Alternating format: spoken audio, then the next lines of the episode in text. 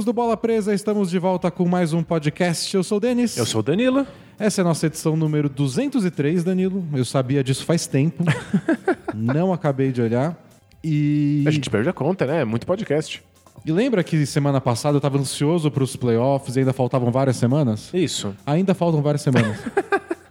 Como você está controlando a sua ansiedade? Esse, esse negócio de gravar um podcast uma vez por semana não faz um mês passar rápido. Não, né? Não, não altera a passagem do tempo, curiosamente.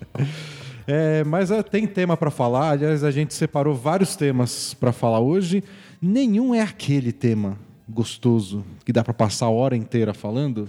Porque nesse momento da temporada o único tema gostoso seria preview de, de playoff. É. Então a gente pensou em falar nisso aqui e falou, mas a gente já falou um pouco disso. E tem essa outra coisa também. Mas tem uma novidade. Então, ne- nesse vai e vem, a gente vai falar um pouco de vários assuntos. Exato. E é óbvio que no final da temporada a gente tá falando de times que a gente já falou várias vezes. É, porque. E a gente tá chegando a conclusões de coisas que a gente já tinha intuído há muito tempo é. atrás. Tá confirmando algumas coisas. Exatamente. Mas tá tudo bem. Bom, antes disso, a gente tem Carinha do Jabá, Perfeito? tem. Eu ia chamar Minuto do Campeonatinho, mas da última vez durou 15. É, é um minuto muito longo. Mas a- atualizações do Campeonatinho Bola Presa Legal? e uma surpresa. Hum. Todas as sessões vão ter seu próprio Both Things Play Hard. Porque tem perguntas e mensagens sobre o Carinha do Jabá, tem perguntas sobre o Campeonatinho. Ou seja, cada sessão tem sua própria sessão Both Things É. Play Hard. E aí, se eu tiver paciência, eu boto a vinheta em todos. Ok, eu te deixo o desafio do Both Teams Play Hard ter um Both Teams Play Hard sobre o Both Teams Play Hard. É, não sei, eu vou ter que fuçar aqui, mas talvez, vamos Tal- ver, talvez. quem sabe. Fico, fico na expectativa. Então vamos lá, carinha do Jabá, Danilo, seja veloz. Boa. A gente é um blog, o bolapresa.com.br. Você acessa lá e pode ler textos toda semana sobre NBA. E se você é um assinante, você tem acesso a textos extras exclusivos. O que- a- Assinante, Danilo? Assinante, você entra no apoia.se barra bola presa. Você pode me dar dinheiro para que o blog, o podcast, o nosso canal no YouTube, tudo exista. Porque sem dinheiro a gente não paga as contas, a gente não pode se dedicar ao bola presa que a gente ama há mais de 10 anos. É, a você tem duas opções. É, Duas. Aliás, três opções, né? Uma é assine o Bola Presa. legal? A segunda é deixa o Bola Presa morrer. e a terceira é comece uma revolução e derrube o capitalismo. É Isso é. Porque aí a gente não vai precisar mais de dinheiro, porque toda a sociedade vai, Vai ter, ab- a- vai, vai ter abandonado o capital. É, isso aí. Essa é uma terceira opção aí que a gente pode. Você pode entrar no grupo do- de assinantes do Bola Presa e discutir a revolução lá. É isso. Mas a, a escolha é sua. Mas por enquanto, entre em apoia.se barra bola presa, você assina a gente por 9 reais mensais para ter acesso a textos exclusivos toda semana, incluindo o filtro, bola presa, que é nosso conjunto maravilhoso de amenidades, estatísticas, recordes e mascotes. Por 14 reais mensais você tem acesso a dois podcasts especiais por mês. A gente acabou de gravar um especial que foi sobre Foi sobre. É que a gente gravou ontem. ah, empoderamento dos jogadores. Empoderamento dos jogadores. Hoje fui eu que lembrei. É, ó, e o mascote caiu de novo. É, o, o, o meu médico estaria muito orgulhoso, né? Na memória funcionou. Quem não. Quem tá ouvindo só, a gente grava no YouTube, tem um cenário, tem três mascotes e um dele acabou de tomar um tombo. Mas tá de pé de novo. É, então, por 14 reais mensais você tem acesso a esses podcasts especiais. A gente gravou um sobre empoderamento, contando como surgiu a free agency, como é que os jogadores puderam começar a escolher para qual time eles vão. É um fenômeno recente, lá dos anos 80. A gente conta toda essa história, como aconteceu, quais são as tendências dos jogadores de começar a escolher o futuro da carreira deles. E por 20 reais mensais você tem acesso ao nosso grupo exclusivo no Facebook. A gente conversa sobre basquete, a gente sorteia meias, porque faz um tempo que a gente só recebe meias para sorteio.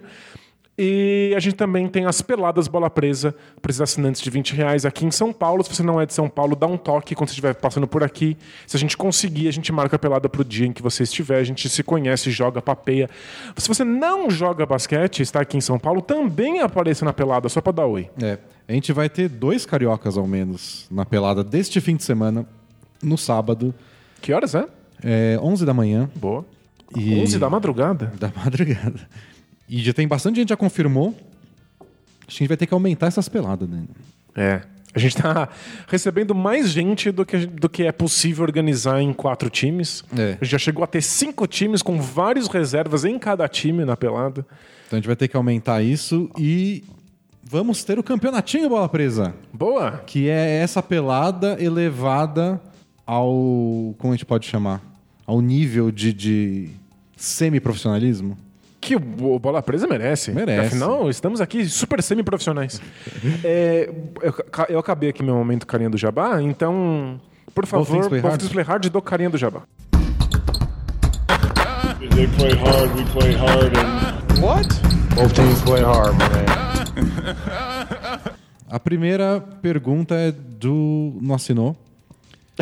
ah, não. Ele assinou como o São Paulo Futebol Clube tem que acabar. Ah, boa. Que eu espero que seja uma referência àquele áudio do Palmeiras. Que fala: o Palmeiras tem que acabar. E, e, se- e fundar com outro nome. Eu espero que seja uma referência. Ah, porque perdeu de um time várzea. Perdemos isso? de Varzeano. Esse Água Santa. Quem não sabe o que eu tô falando, procura no YouTube aí. O Palmeiras tem que acabar, Varzeano. A gente fica fazendo referências a coisas de futebol e nosso público basqueteiro muitas vezes não entende. A gente começou um vídeo no YouTube fazendo uma referência ao o Rogério Ceni é, é babaca e um, um ouvinte ficou indignado porque não, não, não pegou a É, referência. tem um. Vazou um vídeo uma vez de uma transmissão que começou antes. Não sei se começou antes da hora, mas o sinal tava aberto pra alguém. E o pessoal tava falando mal do Rogério Senna. Acho que era o Milton Leite, o narrador. Isso, exato. E a gente fez uma referência a isso. A gente não tem nada contra o Rogério Senna. A gente tem que Eu começar. até tenho, mas não, Não nesse nível. não nesse nível. É, a gente precisa começar a explicar todas as referências a futebol que, que a gente fizer. E por a gente eu quero dizer você, e por explicar para as pessoas eu quero dizer explicar para mim. Tá bom. Você fala, Denis, por acaso? Bom, o São Paulo Futebol Clube tem que acabar falou assim: e aí, bolas, beleza? Beleza? Ele falou: gostaria de compartilhar com vocês um momento de iluminação que só foi possível graças a esse podcast. Ele falou que ele tem aversão a analistas de esporte que simplificam tudo no jogo, com base em coisas aleatórias. Aí o exemplo que ele deu foi o Pippen, que falou que o LeBron não tem o clutch gene, que é tipo É o- o, o- gene. O do- gênio da, da- da- no momento decisivo. Isso. E aí ele falou que, que sempre foi muito exigente no conteúdo que ele consumiu, devido ao tempo limitado que ele tem no dia dele. Faz todo sentido. Eu, eu compartilho disso. De- eu tenho pouco tempo para ficar vendo dedicar coisas. é, eu quero o mínimo de abobrinha possível. Aí ele falou, porém, também sou o que muitas pessoas chamam de, abre aspas, pão duro. e tenho dificuldade em ceder dinheiro em troca de informação. Isso tudo mudou quando Danilo, você, Oi. em um discurso emocionante no podcast 201, mencionou a importância de apoiar o conteúdo independente na internet. O comentário bateu como uma luz em mim. Que como eu vou ótimo. querer a produção de um conteúdo mais técnico e que, consequentemente, leva mais tempo a ser feito se eu não apoio quem faz para que eles façam isso, para que eles se dediquem a isso? Claro. É, Se você quer um conteúdo gratuito, você tem que saber o que o cara está fazendo no tempo, livre de- no tempo livre dele, que, portanto, a qualidade não vai ser a mesma do que se você estiver apoiando financeiramente.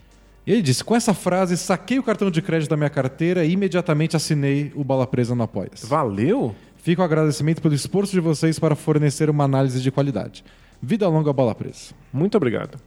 Então, é esse é um carinha do Jabá que deu certo. É. E aí tem uma segunda mensagem que é do Indaiatubano Frustrado. Ele diz: Olá, dupla, me chamo Caio, tenho 29 anos e moro atualmente em Indaiatuba, São Paulo, cidade mais supervalorizada do Brasil. Por que será que ela é Não supervalorizada? saberia dizer. Fiquei, fiquei curioso. E eu queria dizer, senhor de Caio de Indaiatuba, que eu peguei você numa mentira. Ah, é? Denúncia. Porque ele falou: confesso que não sou leitor do blog, mas não perco um podcast. Vocês são excelentes e fico atualizado de como anda a NBA, mesmo não vendo tantos jogos. Legal. Ouvindo o último podcast, vi que falaram que no post tem os minutos em que cada parte começa. Tem lá. Se você quiser saber quando eu. Em que hora a gente fala do carinha do Jabá, em que hora a gente fala do campeonatinho, em que horas começa o Things Play Hard, tem tudo lá. Tem a minutagem lá. É, e resolvi entrar para ver. Aí vou, até aí tudo bem. Porém, qual foi minha surpresa quando eu vi que o primeiro tempo marcado era o Carinha do Jabá? Eu jurava que vocês falavam Carinha Abdul Jabbar e achava hilário o trocadilho. Fiquei decepcionado que não era tão criativo quanto pensei. Fica a dica para trocar o nome do quadro. Abraço e vida longa bola presa. Não, mas espera. Mas é um trocadilho. É o trocadilho, é essa piada. A piada nasceu dentro do podcast. E você falou, eu não perco Ah, um podcast. entendi. Ao menos um você perdeu. Exato. Você perdeu o podcast. Onde nasceu o momento carinha do jabá. Exato. A pessoa que acha que toda vez que a gente fa- falava Karim Abdul-Jabbar, o nome do jogador, entendia carinha do Jabá, uma pessoa que faz Jabá.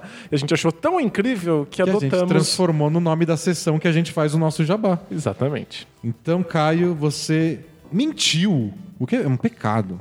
Você falou que não perde um podcast, você perdeu o podcast onde a sessão carinha do jabá nasceu.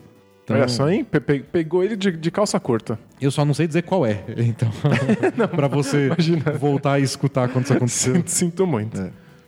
Bom, agora o momento campeonatinho, gente. Vamos lá. Pra quem perdeu os últimos podcasts, é o seguinte: nós vamos ter um campeonatinho de basquete para os nossos assinantes. A ideia inicial era ser um campeonatinho de basquete onde os assinantes iriam ter uma preferência para participar, mas tanto assinante já falou que quer ir, não sei se na hora eles vão lá e fazer a inscrição. Mas tantos falaram que querem ir que eu acho que vai ser um campeonatinho dos assinantes só. Exato. É, a gente queria estender para todos os assinantes, incluindo os de 14 e os 9 reais, mas pelo que a gente está vendo, só vai ter vaga para os assinantes de 20 e ainda assim vai ficar gente de fora. É, então vamos. Mas e assim, que expandimos o máximo possível, aumentamos inclusive o número de times do campeonato É. e é o que dá. Vão ser 10 times com 7 pessoas cada um, então 5 jogadores, 2 reservas. Logo dão 70 participantes. A gente provavelmente não vai jogar. Não. A gente estava em dúvida se a gente ia fazer parte de um time ou não. A gente queria, mas a gente achou que é meio irresponsável fazer isso no primeiro campeonato. Porque a gente nem sabe organizar um negócio, então vai saber, né? Então vamos, esse primeiro a gente só vai organizar. E aí, se der tudo certinho, perfeito, no segundo campeonato a gente vai saber mais como as coisas funcionam. Boa. E a gente participa também. Ou se outro blog de basquete organizar um campeonato, aí a gente entra jogando. É. E queremos prioridade, por ter tido a ideia. E a principal novidade que a gente tem para essa semana é que temos uma data. A gente falou que ia ser em agosto, vai ser no dia 24 de agosto. Isso, o pessoal que tava cobrando a gente de uma data porque precisa comprar uma passagem, o pessoal quer comprar com antecedência para poder pagar mais barato. Então, agora está definido. Isso, então dia 24 de agosto, um sábado, vai ser a uma da tarde, vai ser da uma da tarde até às seis. Então, cinco horas ininterruptas de basquete. Todo mundo vai conseguir jogar, vai ser. A ideia é que sejam jogos de 20 minutos. É, Todo mundo que jogar vai jogar pelo menos umas seis partidas por aí. Se duvidar até mais. É, acho, que, acho que todo time jogava sete partidas. É, né? porque quem é eliminado depois tem jogos entre os eliminados pra ficar uma série É. Bzinha lá. Então todo mundo vai poder jogar bastante, vai revezar. Então se você não tá em forma física, não tem problema. Você não vai passar cinco horas seguidas jogando basquete. E essa é a principal novidade do, do dia. As inscrições começam no come... vão ser no comecinho de abril. A gente ainda não tem a data certinha, mas a gente vai publicar no grupo dos assinantes lá no Facebook e vai mandar pelo Apoia-se. Sabe como você, quando a gente faz um texto novo no Apoia-se para assinantes, você recebe e-mail lá, conteúdo novo? Vai ter lá a inscrição. Isso, é, é a nossa maneira de entrar em contato com todos os nossos assinantes de 20 reais, mesmo os que não estão no Facebook. É. Porque a gente tem um grupo lá, mas tem gente que não gosta da, da rede social do senhor Zuckerberg. Então você vai receber um e-mail na sua conta do, do Apoia-se alertando que está, em, está aberto as inscrições. E aí você pode ir lá com tranquilidade e colocar seu nome. E se mesmo assim não é o e-mail que você usa, não sei o quê, pode mandar um e-mail pedindo, por favor, manda nesse e-mail. Isso. E aí a gente vai mandar lá. Vai ter uma ordem de chegada, mas não é por hora. Não precisa ficar atualizando como se fosse show do Sandy Júnior. Não, não precisa correr. Show do BTS. É. É que o do Sandy Júnior ontem foi. Internet parou. No, no- no- BTS tinha uma parte dos ingressos que eles só vendidos pessoalmente, aí as meninas foram lá e deram surra no- nos cambistas. É o que faltava pra acabar com os cambistas, só isso. então vai ser tipo, quem se inscrever no primeiro dia, a gente vai dar preferência. Então não precisa também correr. Exato. Mas vamos avisar na semana que vem o dia exato do começo das, das inscrições. E perguntas Sobre o campeonatinho? sobre o campeonatinho. Vamos lá, momento Play Hard do Play campeonatinho. They play hard, we play hard, and What? Both teams play hard, man. É, a primeira do Jefferson Cavalcante, que a gente conversou com ele aqui no, no chat pré-podcast, porque ele tá puto que o com essa história que a gente tem do podcast do pessoal falar do o que é a cidade. Tipo, ah, São Ber... sou de São Bernardo, terra dos móveis. Isso. Ele, se, ele assinou como coach de blog de basquete. e eu falo, como bom coach, eu quero dar umas dicas. Hum. Acreditem em si mesmo, não gastem, invistam. Ah, Porque ele é ótimo. coach. E ele falou: chega com esse negócio de São Bernardo do Campo, terra de, do, do Dorflex de morango, etc. que é um exemplo absurdo. É, Bom, a gente não vai parar. E os argumentos ele mesmo deu. Porque ele falou: eu sei que vocês adoram essa ideia e que é popular entre leitores e ouvintes. Mas eu queria deixar registrada a minha indignação. Mas eu achei que a mensagem dele ia ser sobre o campeonatinho. Ah, vai ser. Ah, tá. É... Bom, a gente adora, os leitores adoram, os ouvintes adoram, então não tem como a gente obedecer. E não só isso. Esse momento que a gente lê da onde é a cidade vai ser essencial para montar os times de basquete do campeonatinho. Boa. Porque a gente estava pensando, como é que a gente vai montar o diacho do, do nome do time? Que, que nome, como a gente vai batizar cada equipe do campeonatinho? Afinal, fechamos uma parceria com uma marca de artigos esportivos e a gente vai ter uniformes com o nome das uniformes. equipes, com, com o nome dos jogadores, com o número, com o logo do Bola Presa e tudo mais. Exatamente. E então a ideia é que vocês, ouvintes, e especialmente os assinantes, peguem os- as cidades que a gente fala ao longo dos podcasts e fala: esse daria um bom time. Então o cara fala: eu sou de Botucatu, terra do biscoito de polvilho. Aí vão ser os, os biscoitos de polvilho de Botucatu. É, aí você descobre como é biscoito de polvilho em inglês. e você vê se isso dá um bom nome. E a gente vai reunir os melhores nomes, os 10 melhores nomes, e vamos batizar as equipes assim. Maravilha. Então toda vez, Danilo, que eu ler isso, E parecer um nome de time? você já anota aí. Combinado. Vou anotar, senão vou esquecer. E o Gustavo de Freitas perguntou também isso. Ele falou: sou Gustavo e moro em Araguaína, Tocantins, a capital do boi gordo. Incrível. Você já fica aí. Incrível. Porque ele sugeriu que os nomes dos times fossem trocadilhos. Ele falou que ele lembrou do Rock Go, lembra da MTV? Sim. Que tinha o, o River Plate, o Milanesa, que era uma referência ao Milan. Não sou muito fã de trocadilhos, mas se você achar um bom trocadilho com nomes de das cidades que aparecem no, no podcast, pode ser. Boa. É, trocadilho é o primo pobre do humor. É. E. Ah, não, sabe que tem uma pergunta aqui, Danilo? Hum, Que pode virar Both Things Play Hard, Double Things Play Hard. tem mesmo? Tem. Então, já, já, já tô animado. E pra finalizar, duas pessoas que eu esqueci de separar aqui, mas duas pessoas perguntaram sobre os uniformes do campeonatinho. Uhum. É, eles falaram que eles querem ou só assistir ou ver de fora, mas eles queriam saber se eles vão poder ter acesso ao uniforme mesmo sem participar do campeonato. E a resposta que a gente dá é um sincero talvez. Talvez. É, talvez. Então a gente está pensando nisso, a gente quer que fique que a gente consiga produzir mais uniformes além dos que as pessoas vão usar no campeonato, para que as pessoas possam usar um uniforme do bola presa. Isso, é. A nossa Pra- ideia é que você não, você não pegue um uniforme de um time que está participando, mas sim um uniforme do Bola Presa. Mas vai que a gente divulga os dos times e alguém acha muito legal. Pode ser também. Eu gostei do time do uniforme do Boi Gordos. Eu quero um pra mim com o meu nome. Não sei se vai ser possível. Mas pra vocês dois que mandaram a pergunta e eu perdi, essa é a resposta, Boa. talvez. Negociaremos. Bom, é isso. Vamos falar de basquete? Vamos? Quanto tempo faz que a gente tá. Faz só 18 minutos que o podcast começou. Vamos lá. Basquete.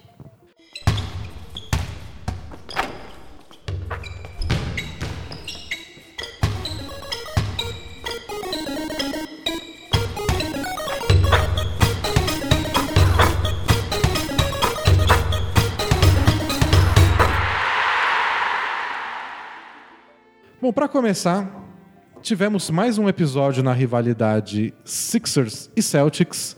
E o Sixers, milagre, ganhou. O maior freguês do Celtics finalmente conseguiu uma vitória para não ser varrido na temporada. É. Porque ele perdeu todas as partidas contra o Celtics durante a temporada regular. E soma isso com o 4x1 dos playoffs do ano passado, então já tava 7x1, que é um placar traumático. Bastante simbólico. Então, o Celtics ganhou, o Embiid acabou com a partida, 37 pontos, 22 rebotes, né? E na entrevista pós-jogo na ESPN, ele falou que ele queria lembrar que ele é o jogador mais dominante e que o pessoal na imprensa fica falando que o Celtics é o melhor time em marcar ele, ele queria provar que isso estava errado. E eu, eu fiquei muito Não tá feliz errado com o por causa de um jogo, mas- Não, claro, mas é, é que foi um jogo muito diferente. No sentido, não de que aconteceram coisas que talvez não aconteçam nos playoffs, mas de que o Sixers mostrou uma outra postura que me deixou bastante animado. Porque é, o que a gente viu foi o Embiid mostrar dois modos operandi dele durante partidas contra os Celtics. Um é, ele desaparece, ele tá lá sendo super bem marcado e ele não consegue ser eficiente, então ele some, ele passa várias posses de bola sem tocar na bola. Ou então ele fica no modo ultra mega giga agressivo perto da cesta e só faz merda. É. Porque qu- quando ele tá sendo muito marcado pelo Aaron Baines, por exemplo, muito bem marcado, ele quer provar que ele pode superar o Aaron Baines. Ele, fica no- ele fica- entra no modo burro, assim, é, impressionante. Isso é, é perigoso pra eles. E, o- e se ele tenta fugir disso, ele dá muito arremesso de longe, que também. É. Você quer que isso exista no arsenal dele, você não quer que ele arremesse 50 bolas de três numa partida. E aí, o que a gente viu na- nessa última partida foi um outro Embiid que pediu a bola em todas as posses, queria receber, estava super agressivo, mas recebeu a bola longe da marcação, longe do aro e bateu pra dentro. E eu achei que ele leu bem as marcações duplas. Algumas nem deram certo. Ele deu um passe muito bonito pro TJ McConnell uma vez numa- na zona morta. Do outro lado da quadra, a marcação dupla pegou ele de surpresa, deu pra ver. Mas eles sabiam onde o McConnell tava, só é que o McConnell errou o arremesso. Não, não conta como uma É, assistência. mas é, é Mas importante o- que o Embiid seja capaz de fazer passe isso. certo na hora certa, não foi turnover. É, isso muda, inclusive, a maneira como o Celtics vai marcá-lo, se ele for capaz de fazer isso com, com consistência. É, o que eu vejo de perigo assim no Embiid, de, desse, que a gente falou agora, é que eles, o Sixers também ganhou do Bucks, que é um adversário direto deles no leste. É, Nessa semana, né? nessa mesma semana ganhou de dois. O Bucks é o melhor time do- da conferência e o Celtics está um pouco atrás dos Sixers, mas que era o, o nêmesis deles. Exato. Então, acho que são os dois principais rivais. Né? É. Só que nesse jogo contra o Bucks incomodou um pouco o Embiid, porque o Bucks deixou ele muito livre no perímetro. Muito, mas assim, descaradamente. Como se fosse você não sabe arremessar. É tipo do mesmo jeito que eles marcam o Ben Simmons. E o Embiid começou a meter bola de três, assim, arremessar loucamente, errou um monte. E aí ele acertou a última e saiu fazendo o pose dele lá. E foi legal, foi. Depende do jeito que você analisa, foi legal ver que ele não se intimidou por causa disso. Mas, por outro lado, ele, ele mordeu, a isca. mordeu É. a isca. Ele caiu na armadilha. Então, tem, tem esse- esses lados do, do, do, do Embiid. Foi muito legal o jeito que ele encarou esse jogo contra o Celtics, mas poucos dias antes não tinha sido tão inteligente, frio assim, em outro jogo importante contra o, o Bucks. É, mas eu achei que contra o Celtics ele arremessou. Porque é comum que ele, ele tenha o arremesso de três pontos contra o Celtics. E é o pior Embiid possível, né? Não é um jogador medonho no perímetro, longe disso. Mas está muito longe de ser o Embiid que é- ele precisa ser para o Celtics ser realmente derrotado. E eu achei que ele teve oportunidades de arremesso que ele transformou em, cortes alguma para cesta. coisa, é. ele, ele, ele encontrou outras maneiras de ser útil, de pontuar.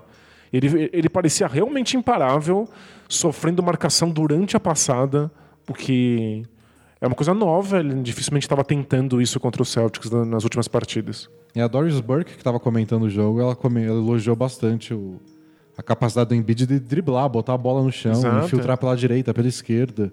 Porque ele achou um lugar mais confortável para ele receber a bola, mas ele não se conformou em arremessar desse lugar. Tipo, não vou ficar dando jumperzinho de meia distância. E foi muito legal ver ele recebendo nesse lugar confortável e pedindo a bola, É. olhando para os armadores e falando assim: me dá, me dá aqui que eu resolvo.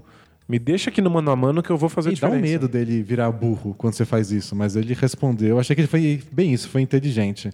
E outra coisa que eu gostei no Sixers, que era uma coisa que a gente já comenta há algum tempo, é o quanto o Jimmy Butler às vezes fica em segundo, terceiro plano.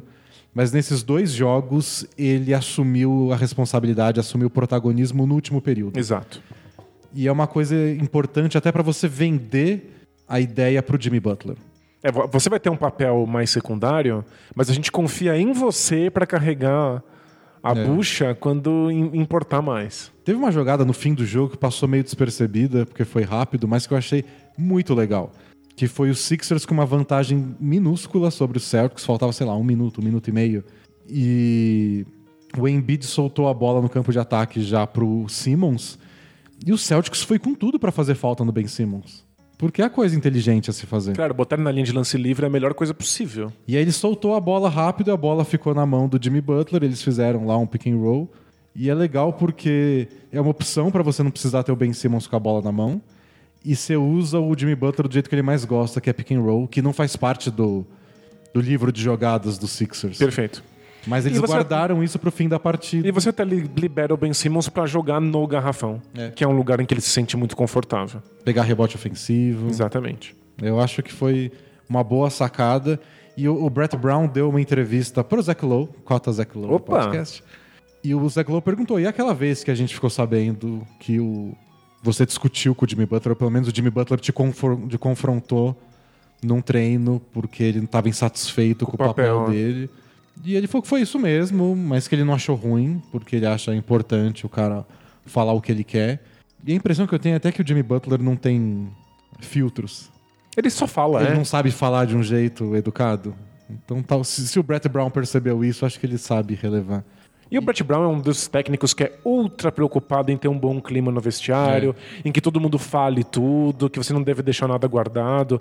Ele é um dos responsáveis pelo o famoso café da manhã dos Sixers. Sim. Em que os jogadores se reúnem e alguém tem que dar uma palestra sobre alguma coisa que ele gosta, algum hobby. É tipo, ah, eu gosto de culinária belga. Então vai, faz um PowerPoint pra gente aí e Exato. explica o que é culinária belga. E aí os- todos os jogadores te conhecem melhor enquanto comem lá um café da manhã. Então é, o, o ambiente tem que ser muito bom e a gente tinha medo que o Jimmy Butler pudesse atrapalhar isso. Mas acho que o Brett atrapalhou um pouco. sem dúvida, mas acho que o, o Brett Brown prefere que as coisas sejam ditas do que, Pra poder lidar com isso. é, né? do que fique um clima merda no vestiário, de gente insatisfeita, silenciosa. Ele até comentou sobre o Ben Simmons e o Embiid, que o pessoal disse que eles não. Não se desgostam, mas não se gostam muito. Tipo, eles pouco se falam, não tem relação fora do time. E ele falou que ele tá vendo melhoras. Ele falou: a relação não é próxima, mas você vê eles interagindo na quadra, que um vai lá e dá high five no outro.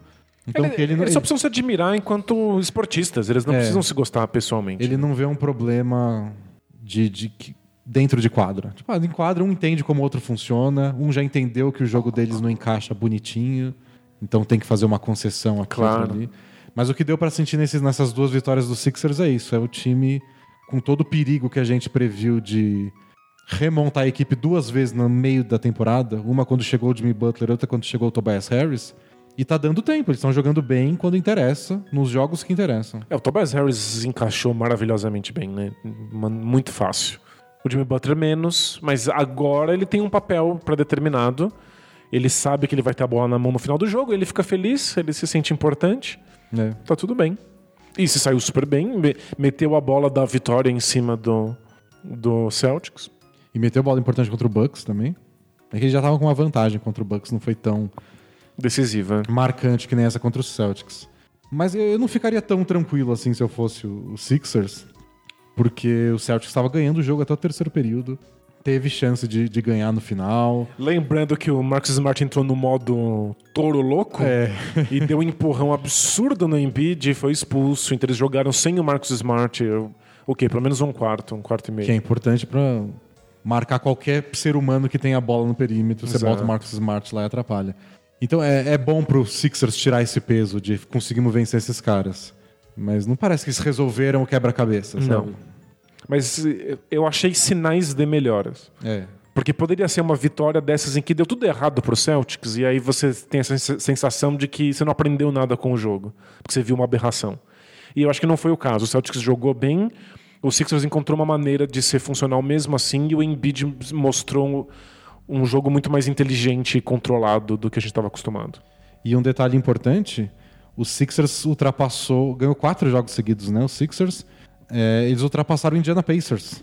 Então eles conseguiram fugir da, da terceira, da quarta colocação, porque isso daria um confronto logo na primeira rodada contra o Celtics. Ah, eles se salvam dessa. Foram seis vitórias seguidas do Sixers. Seis já, então tô, tô atrasado. Porque eu, eu acho que por mais que. Ah, quem quer ser campeão não escolhe adversário, blá blá blá, clichês, etc. Eu, eu prefiro pegar o Pistons na primeira rodada do que o Celtics. Sem dúvida. Até pela pressão, sabe? Porque. Primeiro jogo de playoff, vamos supor que os Sixers em quarto, o Celtics em quinto. Mando de quadra pro Celtics. Primeiro jogo de playoff, num time que, por mais que esteja jogando bem, ainda é novo, você perde em casa. Você já tem, putz, esses caras são os que a gente não ganha nunca. Perdemos o mando de quadro no primeiro jogo. Não pode perder o jogo 2, porque se a gente for pra Boston com 0-2, começa uma avalanche de ansiedade. Tem sabe? razão. E passar da primeira rodada já, já faz a sua temporada não ser tão fracasso assim? É. Então, você já tira um pouco da, da, da pressão em cima, você tem tempo para ganhar um- algum tipo de ritmo, porque o playoff é outro ritmo, É. até porque a rotação fica mais encurtada, os jogadores ganham papéis diferentes. Eu acho que se você pega a primeira rodada contra o Pistons, você tem mais margem de erro, Claro. mais chances de passar para a segunda rodada, e aí na segunda rodada você vai ter que enfrentar Raptors ou Bucks ou quem é que, que, que apareça, mas você já tá com, com mais preparado. E eu acho que o Pistons vai dar trabalho. É o melhor Pistons da temporada tá ne- nessas últimas semanas. Mas eu escolheria enfrentar o Pistons Nossa, ao é. invés do Celtics em qualquer momento da, da Volta vida. e meia, o Pistons dá, dá uns sinais de fraqueza, assim. Eles tiveram uma semana muito boa, que foi quando o Drummond foi eleito o jogador da semana no leste. Que eu acho até um prêmio muito engraçado. Porque. É tipo, quem foi o melhor jogador da conferência nos últimos três jogos? Os malucos jogam 80. Mas nesses três, esse aqui foi o melhor. É um prêmio muito pequenininho, né? Eu achei curioso que o Mike Conley ganhou outro dia porque ele liderou o Grizzlies a uma semana de três vitórias e zero derrotas. Três jogos. Mas tudo bem, foi impressionante e foi a primeira vez que o Mike Conley ganhou um prêmio de jogador da semana. Sério? Sério. Ele é muito invisível. É. É um dos jogadores mais invisíveis. Ele, ele, ele poderia realmente entrar num banco e levar o dinheiro e ninguém ia perceber. E, bom, voltando ao Pistons. o Drummond ganhou o prêmio, o Pistons acabou aquela semana, jogou o máximo. A gente falou deles no podcast. Os dois jogos seguintes eles não passaram de 80 pontos. É. O Red Jackson joga mal, os malucos do perímetro, tipo o Wayne Ellington ou o Luke Kennard, estão um pouco frio de três. Acabou, acabou o time. Eu tô numa paixão irrecuperável pelo André Drummond, assim. É, É, é- a poesia dele. é- ele é um poeta nato, a, a poesia flui nas suas jogadas. É, sério, ele, ele faz coisas que eu nunca imaginei que ele fosse capaz de fazer, o que é muito impressionante, mas são coisas que são muito fora da curva para um pivô. Ver ele roubando bola no, É no- no, perímetro. bola. Parece um nenê no, no, no ano de novato, sabe? É muito, muito incrível. Mas tem dias em que ele só tá com sono. Acho que ele só não dormiu direito, jogou muito Fortnite. Tem dias que o Pistons verdadeiramente não encaixa. Tá todo mundo meio fora de órbita, assim. É, é um, é um time muito frágil, eu acho. Acho que é pode- psicologicamente Não frágil. pode dar nada errado, senão eles não têm chance. É verdade. Não é tipo o Warriors, que dá tudo errado, aí você vê, tá bom, então o jogo tá empatado no último quarto. Porque deu tudo errado. E aí você reza pra não dar certo no último. É, A gente sempre comenta que acho que o, o- o grande exemplo de um time forte psicologicamente era o Pistons que foi campeão nos anos 2000. Que era um time que tava perdendo por 20 e tava todo mundo tão tranquilo porque eles sabiam que a virada ia acontecer. Existe uma certa tranquilidade que só vencer muito pode trazer para um é porque time. aí você confia em você, você confia no seu companheiro, você confia no sistema de jogo. Você sabe que você tem resposta para tudo. É. Que, aliás, é uma coisa que eu sinto que falta pro Celtics também. Que quando as coisas dão errado, eles saem do, do, do plano de jogo. É por isso que é um time com tantos altos e baixos na temporada, né? Quando dá errado, eles meio que se perdem. É, você não, não, não tem confiança em você mesmo na hora do fracasso, o que bizarramente é uma coisa muito importante para times. Porque a gente fica imaginando que quando a coisa der errado, você precisa mudar para fazer uma coisa melhor. Mas não é assim que esporte funciona. Especialmente numa série de sete jogos, num- numa temporada de 82. Você precisa confiar um pouco no, no, É. no, no seu plano de jogo. E o Pistons, qualquer coisa que sai errado, eles quebram. É, você tem que confiar no plano de jogo e também tem que confiar é, nas alternativas.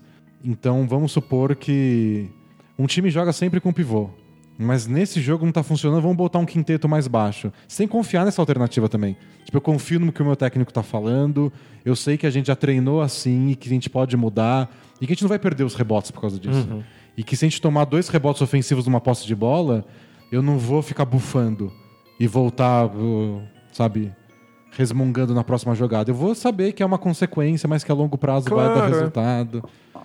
É, E, os e o ti- Celtics, por incrível que pareça, porque é um time que dá certo respeitando o mesmo esquema tático, o mesmo não, mas a mesma base há alguns anos, e agora parece todo inseguro. É, parece que não confia mesmo. E, eu acho que os times precisam saber o que, que é estrutural para eles, o que faz parte realmente da estrutura do time, da base que o, que o time está tentando implementar, e o que pode ser alterado. É, tem coisas que você ajusta de um jogo pro outro. Mas tem coisas que, mesmo quando dá errado, você tem que continuar fazendo, porque você sabe que a longo prazo funciona. Então, por exemplo, o, o Rockets foi enfrentar o Warriors nas finais da conferência do ano passado, sabendo que eles iam arremessar bolas de três e eles iam trocar em, toda, em todo o corta-luz. A marcação troca. Teve vezes, teve vezes que isso deu errado. Que as bolas de três não caíram e que a marcação fazia o Duran ter um arremesso simples. Dá muita vontade de mudar. Mas isso não é mudável, isso é a base do time. Você muda as outras coisas. Quem é que vai ficar nesse corta-luz? Que tipo de arremesso de três pontos a gente vai conseguir? Ok, a gente conversa. Mas o resto é inegociável. É, tem- eu, eu já li bastante sobre isso em relação a estatísticas. É, o problema de o pessoal, a equipe de estatísticas convencer um técnico de alguma coisa, ou mesmo o técnico convencer os jogadores. De que um plano vai dar certo a longo prazo, porque os números mostram isso. Então, tipo, ó, deixa esse cara livre, porque ele arremessa tanto dessa posição. Se, enquanto ele estiver arremessando dessa posição, vai estar tudo bem. Aí o cara acerta três seguidos, o cara já olha pro técnico e fala, sério? Esse é o plano que a gente vai manter? Aí você começa a sair da sua posição, De- você de- começa a deixar outra pessoa livre pra tentar impedir o arremesso do cara desse lugar, sendo que o plano era deixar ele arremessar desse lugar. Deu briga no Lakers essa temporada por causa disso. O, o Lakers defendia pick and roll sempre do mesmo jeito, Pra forçar arremesso de meia distância. Teve um jogo contra o Jazz que o Donovan Mitchell começou a matar o Lakers de meia distância. Mas faz parte. Aí o JaVale McGee ficou putaço, tentou apertar mais o Donovan Mitchell. Ele começou a mandar ponte aérea pro Gobert nas costas do, do, do McGee. É, Que era isso que você estava tentando evitar, aliás. é- é- é esporte de alto rendimento. É, o cobertor é sempre curto. Alguma coisa você cede ao adversário. Você tem que escolher o que você cede. O McGee ficou putaço, foi na imprensa depois e falou que não estava dando certo, que o time estava insistindo numa coisa que estava dando errado. e a resposta do Luke Walton foi: é o nosso plano desde o começo da temporada. E tá dando certo, tá aqui os números. A nossa defesa na, na época era muito boa nessa posição. Mas o McGee frustrado na hora, já era. Ele abandonou o plano de jogo no meio da partida. E tem isso, vai um pouco de confiança no técnico, então tem uma, uma parte de hierarquia nessa brincadeira, É. mas tem também um pouco de inteligência. De você ser capaz de entender números, estatísticas, pensar a longo prazo. Tá, e você explicou tudo, porque deu Por que errado que o- na, na, Isso. na situação do Lakers. Por que, que o Magui ficou tão puto? É, não. Pra surpresa de ninguém, o Luke Walton é o cara mais respeitado no, no vestiário do Lakers e o Javier McGee é o jogador mais, Mais brilhante, mais né? brilhante pra improvisar no meio de um jogo. Exato. Lembrando que o LeBron já teve questões de ter que aceitar estatística em jogo na época do Hit. O Spoelstra teve que usar toda a equipe técnica de análise de vídeo de estatística para provar para ele que o que eles estavam fazendo ia dar resultado a longo prazo, porque aquele hit de Wade, LeBron e Bosch não começou bem também. Não mesmo. Mas eles insistiram. O LeBron topou aquela brincadeira. É, bom, a gente falou de seguir um plano, de confiar no sistema. O Spurs ganhou nove jogos seguidos. Eles tiveram aquela viagem desastrosa que eles tiveram que fazer a viagem do rodeio que a gente comentou. Passaram um tempão fora de San Antônio, perderam tudo que era jogo. E aí eles voltaram para casa, tiveram um calendário um pouquinho mais favorável, emendaram nove derrotas. E aí, Spurs é muito na frente, né? Prevendo que a gente ia falar deles, eles já adotaram a maldição bola presa e já perderam e já acabaram com a sequência de nove vitórias. Ou seja, não é culpa nossa, a não ser que você ache que foi culpa nossa a gente ter previsto falar disso e eles preveram o futuro que a gente ia falar disso. Exatamente. Eles perderam do Miami Heat, então não conseguiram chegar em 10 vitórias seguidas, mas deu para dar um boostzinho lá na, na, na Conferência Oeste, ganhar umas posições. Não sei se significa tanto, porque a cada dois dias muda. Mas é para mostrar eles jogando bem e o Spurs é o exemplo máximo disso. De co- confiar no sistema. É, tem, não é que eles jogam do mesmo jeito desde que começou a temporada, obviamente que não. O Popovich vai analisar o time e fazer mudanças, Claro, ele fez milhões de ajustes. mas você confia nas mudanças. É, e você confia numa mesma estrutura que tá aí desde o começo e que ninguém confiaria se não fosse Popovich. É, é um dos times que está jogando mais diferente do modelo atual da NBA. Eles arremessam de meia distância o tempo inteiro. Os dois jogadores que mais arremessam de meia distância na NBA são o DeMar DeRozan e o LaMarcus Aldridge. Então eles têm dois idosos que mais fazem uma coisa que ninguém quer fazer na NBA. Então se não fosse o, o Popovich, se fosse qualquer técnico mais novato, É tá difícil tudo- convencer. é, né? todo mundo ia estar massacrando, falando assim, eles são. Esse técnico é um imbecil, ele tá fazendo alguma coisa que a gente sabe que não funciona. Mas não, é o Popovich. Então a gente confia, os analistas confiam, os jogadores confiam e a gente tá vendo isso dar resultado. Eles estão escalando a tabela. E a defesa deles está melhorando, que é uma coisa que também é impressionante para dar mérito pro Popovich. É, em geral, você pega todos os 20 anos de era Popovich, em geral a defesa dos Spurs é muito boa. Tem anos que não foi espetacular, mas é muito difícil você encontrar uma temporada onde a defesa dos Spurs piorou durante o É. E de novo tá melhorando, e eles estão usando muito Derek White pra, na defesa de perímetro e tá ajudando bastante eles. E é impressionante, né? Que tipo, eles pegaram o DeJounte Murray, que era muito novo, transformaram num defensor espetacular. Todo Ah, mundo achou que esse ano ia ser o ano que o DeJounte Murray ia estourar, porque o Tony Parker foi trocado, ele ia ser titular, ele ia ter mais protagonismo. Aí ele Aí machucou. Eles contundiu. Eu nem, eu nem lembro o que foi, mas foi pela temporada inteira. É, foi na pré-temporada. Acho que foi joelho, mas posso estar falando groselha. E aí o Derek White meio que foi obrigado a ser promovido antes da hora. No começo da temporada ele não jogou tanto e agora tá aí ele. Jogando mais minutos, com mais protagonismo, defendendo pra cacete. É impressionante, eles dão um jeito, né? O Lamarcus Aldridge era uma, uma deficiência defensiva do Portland quando ele jogou lá. E aí no Spurs ele defende bem. Ele é o Gobert? O Gobert? Não é, mas... É, difícil. O Spurs, ao longo da temporada, eles conseguem ir corrigindo umas cagadas, sabe? Faz menos besteira aqui, menos besteira aqui. Eu sinto que eles têm aquele ajuste perfeito entre aceitar quem é seu jogador, saber que ele faz essas coisas em particular, então você tem que usar isso, mas transformar o jogador naquilo que o sistema precisa que ele seja. Então, outros times teriam feito o Kawhi Leonard ser só um defensor.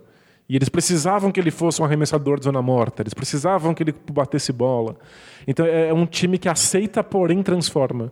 Então a gente tá vendo esses jogadores da- do Spurs atual serem usados da melhor maneira possível, mas todo mundo tem que aprender a defender. É. Eles se tornam defensores incríveis.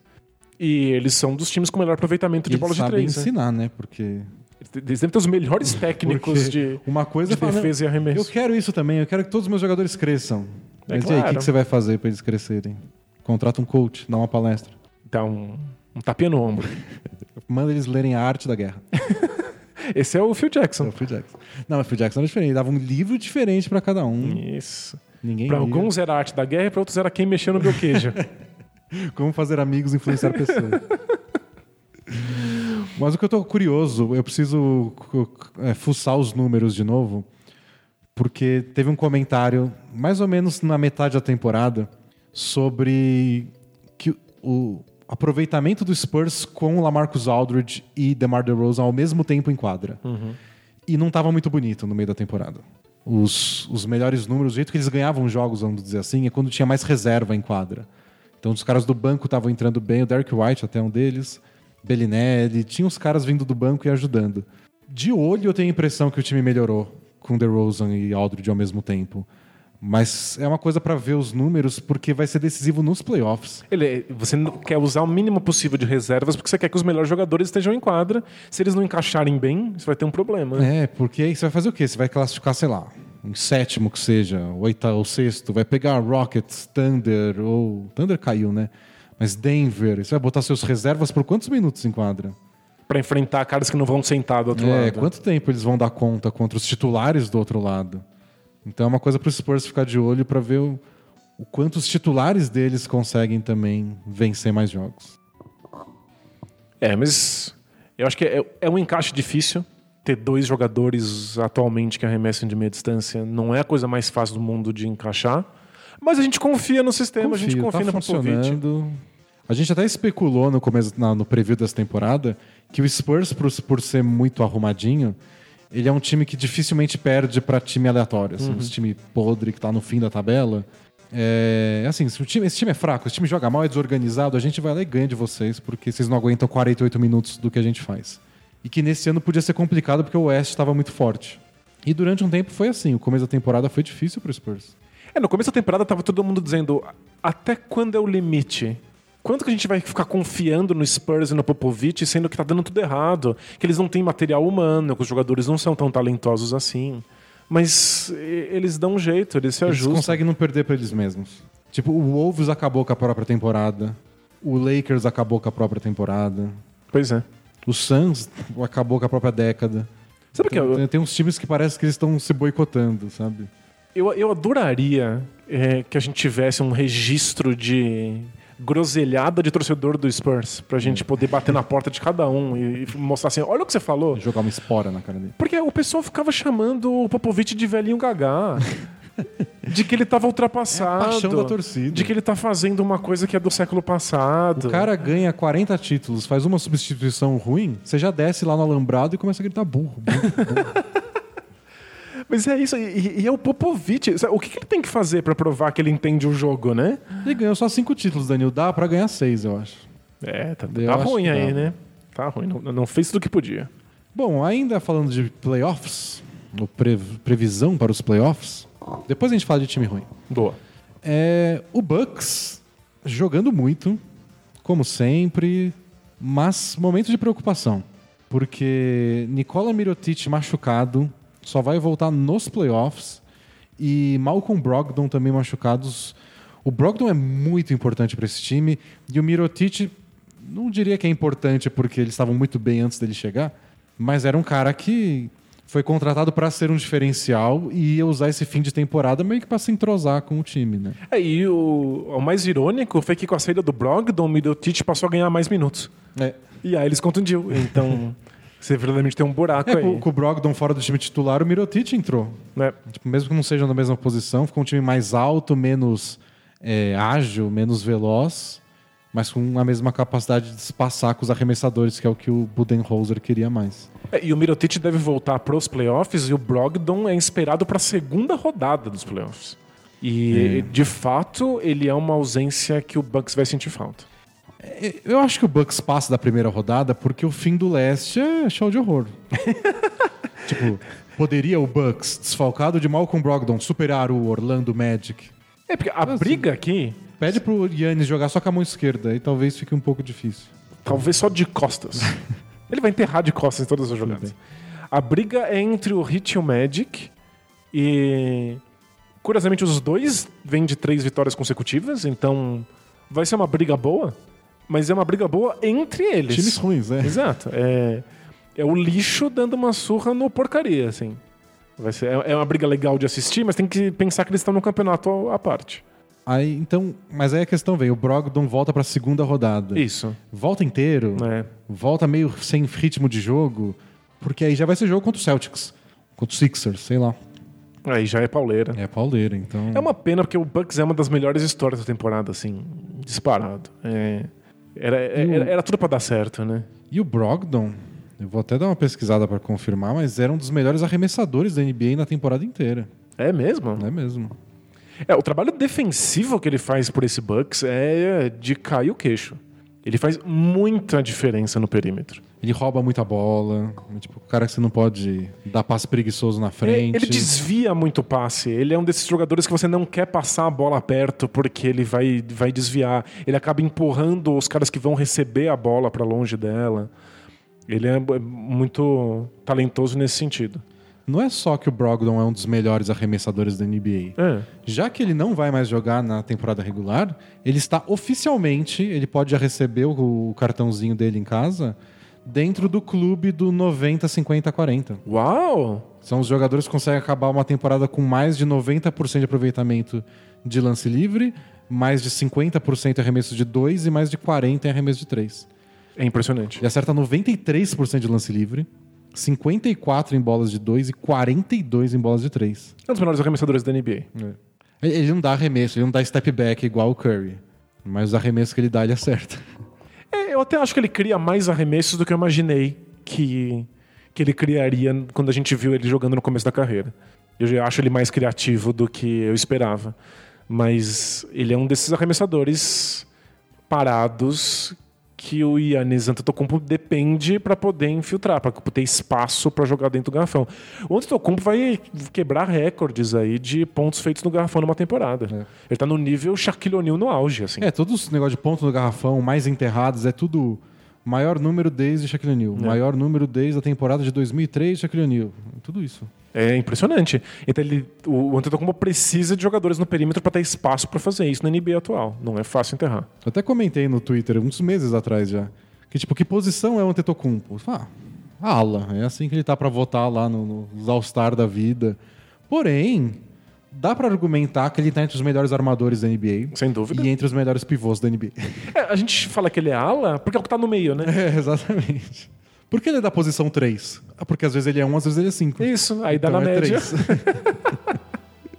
Ele é posição 2,5. Então é essa. Mas o... uma coisa que eu acho que o Brogdon ajudava muito é que o pessoal, obviamente, tenta dobrar a marcação em cima do Antetokounmpo.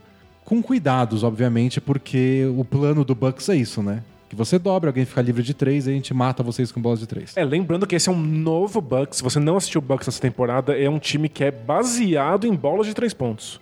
Eles se orgulham disso, eles foram totalmente retransformados para fazer esse jogo. E então tem todo o cuidado de tomar, de quando você dobra a marcação do Antetokounmpo pra tirar a bola da mão dele. Mas quando você tira, é basicamente só o Bledsoe que pode criar jogadas do nada. Assim. Se você força a bola, troca o Bledsoe, ele pode pedir um pick and roll, infiltrar. Ele e o Brogdon. Sem o Brogdon, você depende muito do Bledsoe pra ter um segundo ball handler, um cara que pra comandar o ataque, pra fazer o papel do Antetokounmpo quando o Antetokounmpo senta pra respirar. Exato. Então, essas últimas semanas da temporada acho que vai ser um peso maior nas costas do Bledsoe. E nos playoffs vamos ver como eles lidam com isso. Quem eles usam por mais tempo, porque o Mirotic foi a primeira opção, machucou. Então, assim, coisas secundárias, mas que nas séries graúdas de playoff fazem diferença. É, e eu gosto muito do Bledsoe, mas o Bledsoe às vezes é meio descontrolado. Você chama ele de Bledsoe? Acho- Não porque eu tenho. Caráter. Eu tenho algum, algum traço de autoestima. É, o Brogdon é um dos jogadores mais controlados da NBA. Ele, é- ele, é- ele é verdadeiramente calmo, ele realmente pensa o que está acontecendo. Num jogo de playoff, você pode querer a bola na mão do Bledsoe porque ele vai inventar alguma coisa, mas ele pode inventar uma coisa estúpida. Isso, é. O, o, o Brogdon provavelmente manteria o plano de jogo acontecendo da maneira esperada. Então, não necessariamente um é melhor do que o outro para cumprir essa função, mas é legal ter as duas O opções. Bledsoe é mais capaz de ter um jogo de 25, 30 pontos. O Brogdon não costuma fazer Exato. tanto. Mas o Bledsoe também Mas o é, Bledsoe pode, pode ter aquele jogo de três turnovers seguidos num minuto final. acertar 4 de 18 É. arremessos. Tem essas coisas. Bom, pra finalizar o podcast, é, queria separar um tempinho pra gente falar dos times ruins. Teve torcedor do Bulls que falou: pô, o Bulls ganhou um jogo aí com quatro prorrogações e vocês não falaram nada. Foi contra o Hawks, né? Foi? Eu acho que foi. É que o Bulls apaga a memória rápido. O Hawks eu não assisto. O Hawks, Danilo se recusa. foi contra o time vermelho de Atlanta, Danilo. Não foi? Esse aqui. Acho que foi o outro jogo, foi antes desse. O Danilo tá vendo aqui pra quem não tá no podcast. Foi, foi o jogo que acabou 168 a 161. É, Exatamente. provavelmente teve muita prorrogação. Foi Bulls e Hawks mesmo. Então o Bulls ganhou esse jogo, o Suns embalou umas vitórias seguidas, o Memphis Grizzlies ganhou vários jogos e tá fazendo. É, Mesmo quando eles estão perdendo, tá difícil as partidas pros adversários. E o Cavs até ganhou umas partidinhas, acho que o Cavs ganhou tipo quatro das últimas dez. O que pra eles quer dizer Uma evolução incrível. o melhor, melhor período de 10 jogos deles na- no ano. E com o Cavs, eu- o que eu queria destacar é o Colin Sexton. O Colin Sexton foi a. Lembra da desejada escolha de draft do Nets? Que o Cavs não queria trocar por um veterano, porque ia ser a base da reconstrução deles? Isso, eles queriam fazer tudo e mais um pouco para manter o LeBron, menos entregar essa escolha, porque essa escolha era a garantia de uma reconstrução caso o LeBron fosse embora. É. Calhou que o Nets não foi tão mal quanto eles sonhavam, a escolha de draft não foi tão alta, mas foi top 10. e Nem eles- o sexo é tão genial. Então, eles pegaram o Colin Sexton. Começou muito mal a temporada. E eu não sei quantas fichas eu botaria nele. Mas tá terminando muito melhor do que começou. é, sem dúvida. Tá sendo mais agressivo, tá conseguindo pontuar em infiltração. O Kevin está conseguindo botar mais a bola na mão dele e acontecem coisas. O que para um novato num time ruim é elogio. É, ele chegou verdadeiramente cru e as primeiras informações que a gente teve foi que ele foi questionado pelos próprios companheiros de time, É. que diziam que ele não estava pronto ainda. O time tinha ambições ainda no começo da temporada. Lembra que eles tinham sonho de ir pros playoffs? É, eu, ach... então, mas eu achava que era possível. Ah, era. Assim, era. Não parece agora. Mas o elenco não parecia tão ruim. O... E quando o Kevin Love machucou, acabou. Não, é, né? acabou. Era a única chance deles era o Kevin Love. Eu, eu tinha sonhos molhados com o Kevin Love disputando MVP e o Kevin pegando a oitava vaga. Tipo, o J.R. Smith pediu pra ir embora. Tipo, não quero. É. Foda-se. Não, Mas pensa, aquele Kevin bonitinho, o Sexton jogando muito, o Kevin Love teve uma temporada espetacular, que nem aquelas dos tempos de Wolves. Eles não podiam estar brigando aí com o Hit e Magic pela Ah, oitava é, Não vaga? podia ser muito pior que o Magic, né? Não dá pra ser muito pior que o Magic, né? Dá, eles estão aí lutando. Mas deu tudo errado. E aí o Sexton foi questionado pelos próprios jogadores. E ele, mesmo assim, mostrou momentos de grandeza. É que ele também mostra muitos momentos de pleno amadorismo. De não saber o que tá fazendo na quadra. E ele é ultra confiante, né? Ele é o cara que ele tem a mania de ficar batendo no chão, sabe? E ficar olhando com aquele olhar de psicopata pro adversário. E quando dá certo, parece que é legal, parece que ele é bom por causa disso. É. Mas não é sempre, não. É, quando dá errado, é, é só meio ridículo. É. Ver ele dando uns dribles muito loucos e aí subindo pra um arremesso ultra confiante, aí ele dá uma airball. É, é- é meio triste mesmo. Parece que é alguém que não tem muita noção ainda de onde é que ele foi parar. Mas. Mas agora ele tá muito mais maduro, né? E pra quem acompanha Alonso Ball, é, eu digo que é uma coisa boa ter um jogador confiante. Eu queria que o Alonso Ball tivesse a confiança do Colin Sexton. É que bom, daria pra fazer um episódio inteiro sobre com, com presença de psicólogos e psicanalistas pra gente falar quão difícil é ser ultra confiante com um pai daqueles. Ah, nossa. é. Isso. Difícil pro, pro, pro senhor Lonzo Ball. É. Mas assim, eu acho que é o. A notícia boa do Cavs nessa temporada. Só deu merda, Não, deu tudo errado. mas pelo menos o Sexton jogar um pouquinho bem no fim do ano, dá pra sonhar.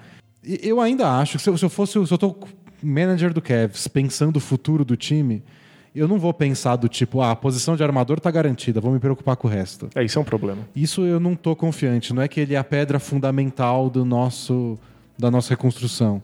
Mas tem um jogador ali. Acho que esse ele seria meu maior medo. Durante, durante um tempo pareceu que é tipo, ó, Talvez não seja nada. se for reserva é muito. né? Mas é novato, tem que ter paciência. Só um fim de temporada também não é garantia de nada, mas é um ótimo sinal. Esse, esse é o ponto positivo. Sem dúvida. É que, infelizmente, o Cavs precisava de outra coisa. Eles precisavam, no mínimo, de um jogador que, se não fosse a estrela do time no futuro, que trancasse a posição. Deles saberem assim, olha, armador a gente não precisa mais olhar nos próximos drafts, vamos pensar no, no, no- no que, que o time precisa fora disso. E não acho que o Sexton é isso. Então, pro Cavs é um ótimo sinal ele não ser uma porcaria, e talvez ele ter potencial para ser titular, mas não é o que um time em reconstrução precisa. É, não, isso não é mesmo. Para um time de reconstrução, o mais importante é o mais cedo possível você achar um cara que você fala, ó, isso aqui dá pra confiar, você já pode. Você consegue crescer mais rápido, você consegue ver a evolução dos outros até. É verdade. Porque. Ah, o Sexton pode ser um armador meio coadjuvante num time que tenha outras estrelas. A gente não sabe porque ele joga do lado de um monte de, de bosta. Você não tem nem essa capacidade de testar isso. É, acaba camuflando, você não sabe se o cara é muito bom ou muito ruim. Na reconstrução do Thunder Sonics, é legal que a primeira peça foi o Kevin Durant. É o Kevin Durant era inegavelmente espetacular. É. E aí você começa a encaixar o resto em volta, e aí, obviamente, que eles acertaram tudo também, né? Mas é legal que a primeira peça seja essa. Mas tem tanto jogador que entra em time e a gente vê ele fazendo muito e fala assim, mas é, ele estaria fazendo em outro time? É o, é o caso do Devin Booker. Que tanta gente questiona se o Devin Booker seria verdadeiramente um jogador bom em outras, outra equipe. É, tipo, ele já tá jogando bem faz uns anos aí, e a discussão sobre o Devin Booker é sempre a mesma, que é tipo, ele é bom mesmo ou é aquele cara que eles chamam de empty stats, que é tipo de estatística vazia? Ele faz um monte de ponto porque tipo, ele é o melhor jogador num time ridículo? Ou ele é bom de verdade? É, e o- a gente vai ter descoberto já, já passou três, três quatro Pois anos é. de carreira? E é um problema pro time. Porque o time não consegue consolidar o jogador como sua peça fundamental de reconstrução. É. Tô pensando em fazer um texto sobre o Suns aí no- nos próximos tempos, mas é um time que também melhorou nas últimas, nas últimas semanas. Tem que fazer um texto rápido e pra falar hoje no podcast desses times, porque em playoff é proibido Ah, não, em falar de eu não time falo ruim, de né? time que tá fora, não. É isso. Então a gente, a gente se despede nas próximas semanas É, de todos esses os times. times que, que não vão pegar da oitava vaga pra cima. Mas o Suns tá jogando legalzinho, tá ganhando uns jogos aí divertidos. Aquele jogo contra o Pelicans eles ganharam de favor, né? O Pelicans de- entregou o jogo assim no finalzinho. Tem até no Facebook nosso a gente compartilhou lá a jogada, é um absurdo. Mas Tem uns jogos bons. Aquele jogo contra o Rockets foi muito bom. O Kelly Oubre marcando o James Harden foi Impressionante. animal. E Ele é muito confiante. É, ele Tanto na defesa quanto no e ataque. tanto no- nos looks dele. Ele se veste muito bem. Tipo, fora da quadra? É, ele chega pros jogos estilo Westbrook, assim. Ah, que legal. E, e eu sempre achei o Kelly Oubre muito bonito. Mas aí um dia falou, mas ele é a cara do Neymar. Aí eu tô em dúvida se o Kelly Oubre é muito bonito mesmo. Ou se você se eu acho o Neymar bonito. Eu acho o Neymar muito bonito. É? Eu acho deve ser muito. isso mesmo. Mas eu não acho que ele é parecido com o Neymar. Amigo internauta, Kelly Oubre é parecido com o Neymar? Fica a dúvida. Mas eu achei que. E e esse é o engraçado, né, do, do, do Suns. É, a gente chegou a comentar né, num podcast recente da matéria que a ESPN produziu, a ESPN gringa, sobre o Suns e as cagadas que eles fizeram nos últimos anos. E teve bode cagando no escritório do general manager. Literalmente. Literalmente. Cocô. Então é um time que tomou várias decisões esquisitas, mandou técnico depois de dois jogos na temporada. Mandou embora. Mandou embora o general manager nesse ano, há uma semana de começar a temporada. É um desastre. Parece tudo meio no impulso. Todo mundo que vai embora de lá Diz que é uma bagunça. vai embora falando mal. Gente que era relacionada ao time não quer trabalhar lá. Tipo o Nash. Eu acho o Nash não trabalhar lá um absurdo. Ele trabalhar no Warriors. É ridículo. Mas todo mundo sai falando mal. A Mari Stoudemire saiu falando mal. O Dragic, o próprio Nash. O Nash ainda foi educado, mas... mas o o que eu acho curioso da NBA, e tem a ver com o fato da NBA premiar o fracasso, com o draft especialmente, que é... Devin Booker parece muito bom. Eu não acho que ele é um cara só de estatística vazia. Eu não acho também. É. Não sei em que nível ele tá lá em cima. A gente não tem como saber. É. É o tipo de coisa que não tem critério pra julgar. Mas acho bom de verdade. Acho que ele Oubre muito bom e ainda jovem, bom defensor. E o Eiton, o que, que você Quando ele achado? acerta a bola de três, ele precisa ficar mais regular, não é nem que ele não sabe, mas o Uber precisa melhorar. E o Eiton eu acho bom de verdade. O problema dele é não ser espetacular na hora que deveria, assim, tipo, do draft que ele é selecionado antes do Doncic e do Trey Young. A gente tem que pensar que se por muito tempo pedia-se mais paciência com armadores, porque armadores sofriam muito para entrar na NBA, hoje é com pivôs. Pivôs demoram mais para achar o seu nicho, o seu espaço, o que, que eles vão fazer em quadra. Alguém, alguém tava questionando isso, eu acho que era o Henry Abbott, que é o cara do True Hoop. Ele tava questionando se se deveriam draftar tão alto, numa posição tão alta, jogadores como o DeAndre Ayton. Não é questão dele se ele é bom ou se ele não é, mas é aquela coisa que a gente já discutiu algumas vezes. O, o pivô em tantos ataques hoje em dia, não o do Denver, o do Sixers, com o Jokic, com o Embiid, mas no ataque padrão da NBA atual, Tem um papel muito o secundário. pivô é tão secundário que você deveria gastar tanto com ele. Gastar tanto em sentido de salário alto, escolha alta de draft, fazer uma troca onde você abre mão de muita coisa. Que foi a conclusão do Rockets. Tipo, ah, pelo que a gente quer aqui, eu não preciso do Dwight Howard, eu preciso do Capela, tá ótimo. Exato. O problema é o Rockets está agora na melhor fase da temporada. E tem o Harden fazendo 50 pontos, tem o Chris Paul saudável dando 10 assistências, mas o Capela é parte fundamental disso. Então o, o Rockets abre os bolsos pelo Capela. Então é que você não precisa do Dwight Howard, porque o Dwight Howard tem, traz uma série de talentos que você não vai usar nunca. Aham. Mas você precisa de alguém fazendo essa função que o Capela faz, porque senão o time não funciona, o time é muito mais É, limitado. você bota muita responsabilidade num cara que você acha que é meio barato. É a gente tá. A gente desacostumou de ver pivôs serem muito importantes fazendo tão pouco. Mas pivôs são muito importantes. Alguém tem que fazer essa função de espaçar a quadra com ponte aérea. Alguém tem que estar ali com o pé no garrafão para receber um passe quando toda a defesa fechar numa infiltração. É que não é o que a gente acostumou a ver. do- não, não é o caso do Jokic e do Embiid, por exemplo. Mas o Rockets e o Capela é outro time. Eles É um time precisam muito do pior. E, Então, e o Eiton faria esse trabalho do Capela. É. Eu acho que o Eiton faz tudo direitinho. É que ele recebe pouco a bola pra mostrar o que ele tem que fazer. Ele é um jogador meio mais básico do que. Você pega o Trey Young. É. Você pega, sei lá, os, os melhores momentos dos dois, do, você fica enjoado do DeAndre Ayton, que é a mesma coisa. É, mas- mas eu entendo a questão. Você gasta uma, uma escolha de draft muito alta pra pegar um DeAndre Ayton que não vai fazer muitas coisas, mesmo que essas poucas coisas que ele faça sejam fundamentais para um time É. vencedor. Talvez se o DeAndre Ayton conseguir dar um salto na defesa, ele consiga vender mais essa ideia de que ele está fazendo a diferença. Porque hoje ele parece um bom jogador. É. Mas é que novato, novato defende mal, assim, com raríssimas exceções. É, pegar o ritmo do jogo, né? O tempo da bola. Mas então, o negócio do Suns. Eiton é bom, o Kelly Oubre é bom e jovem, o Eiton é novato. O Devin Booker ainda é jovem e muito bom. Eles pegaram o Tyler Johnson, que já não é tão novo, mas tá longe de ser velho. Tipo, é, é um núcleo legal. É mesmo. E eles têm tudo pra. Porque agora eles estão com a pior campanha do Oeste e a segunda pior da NBA inteira.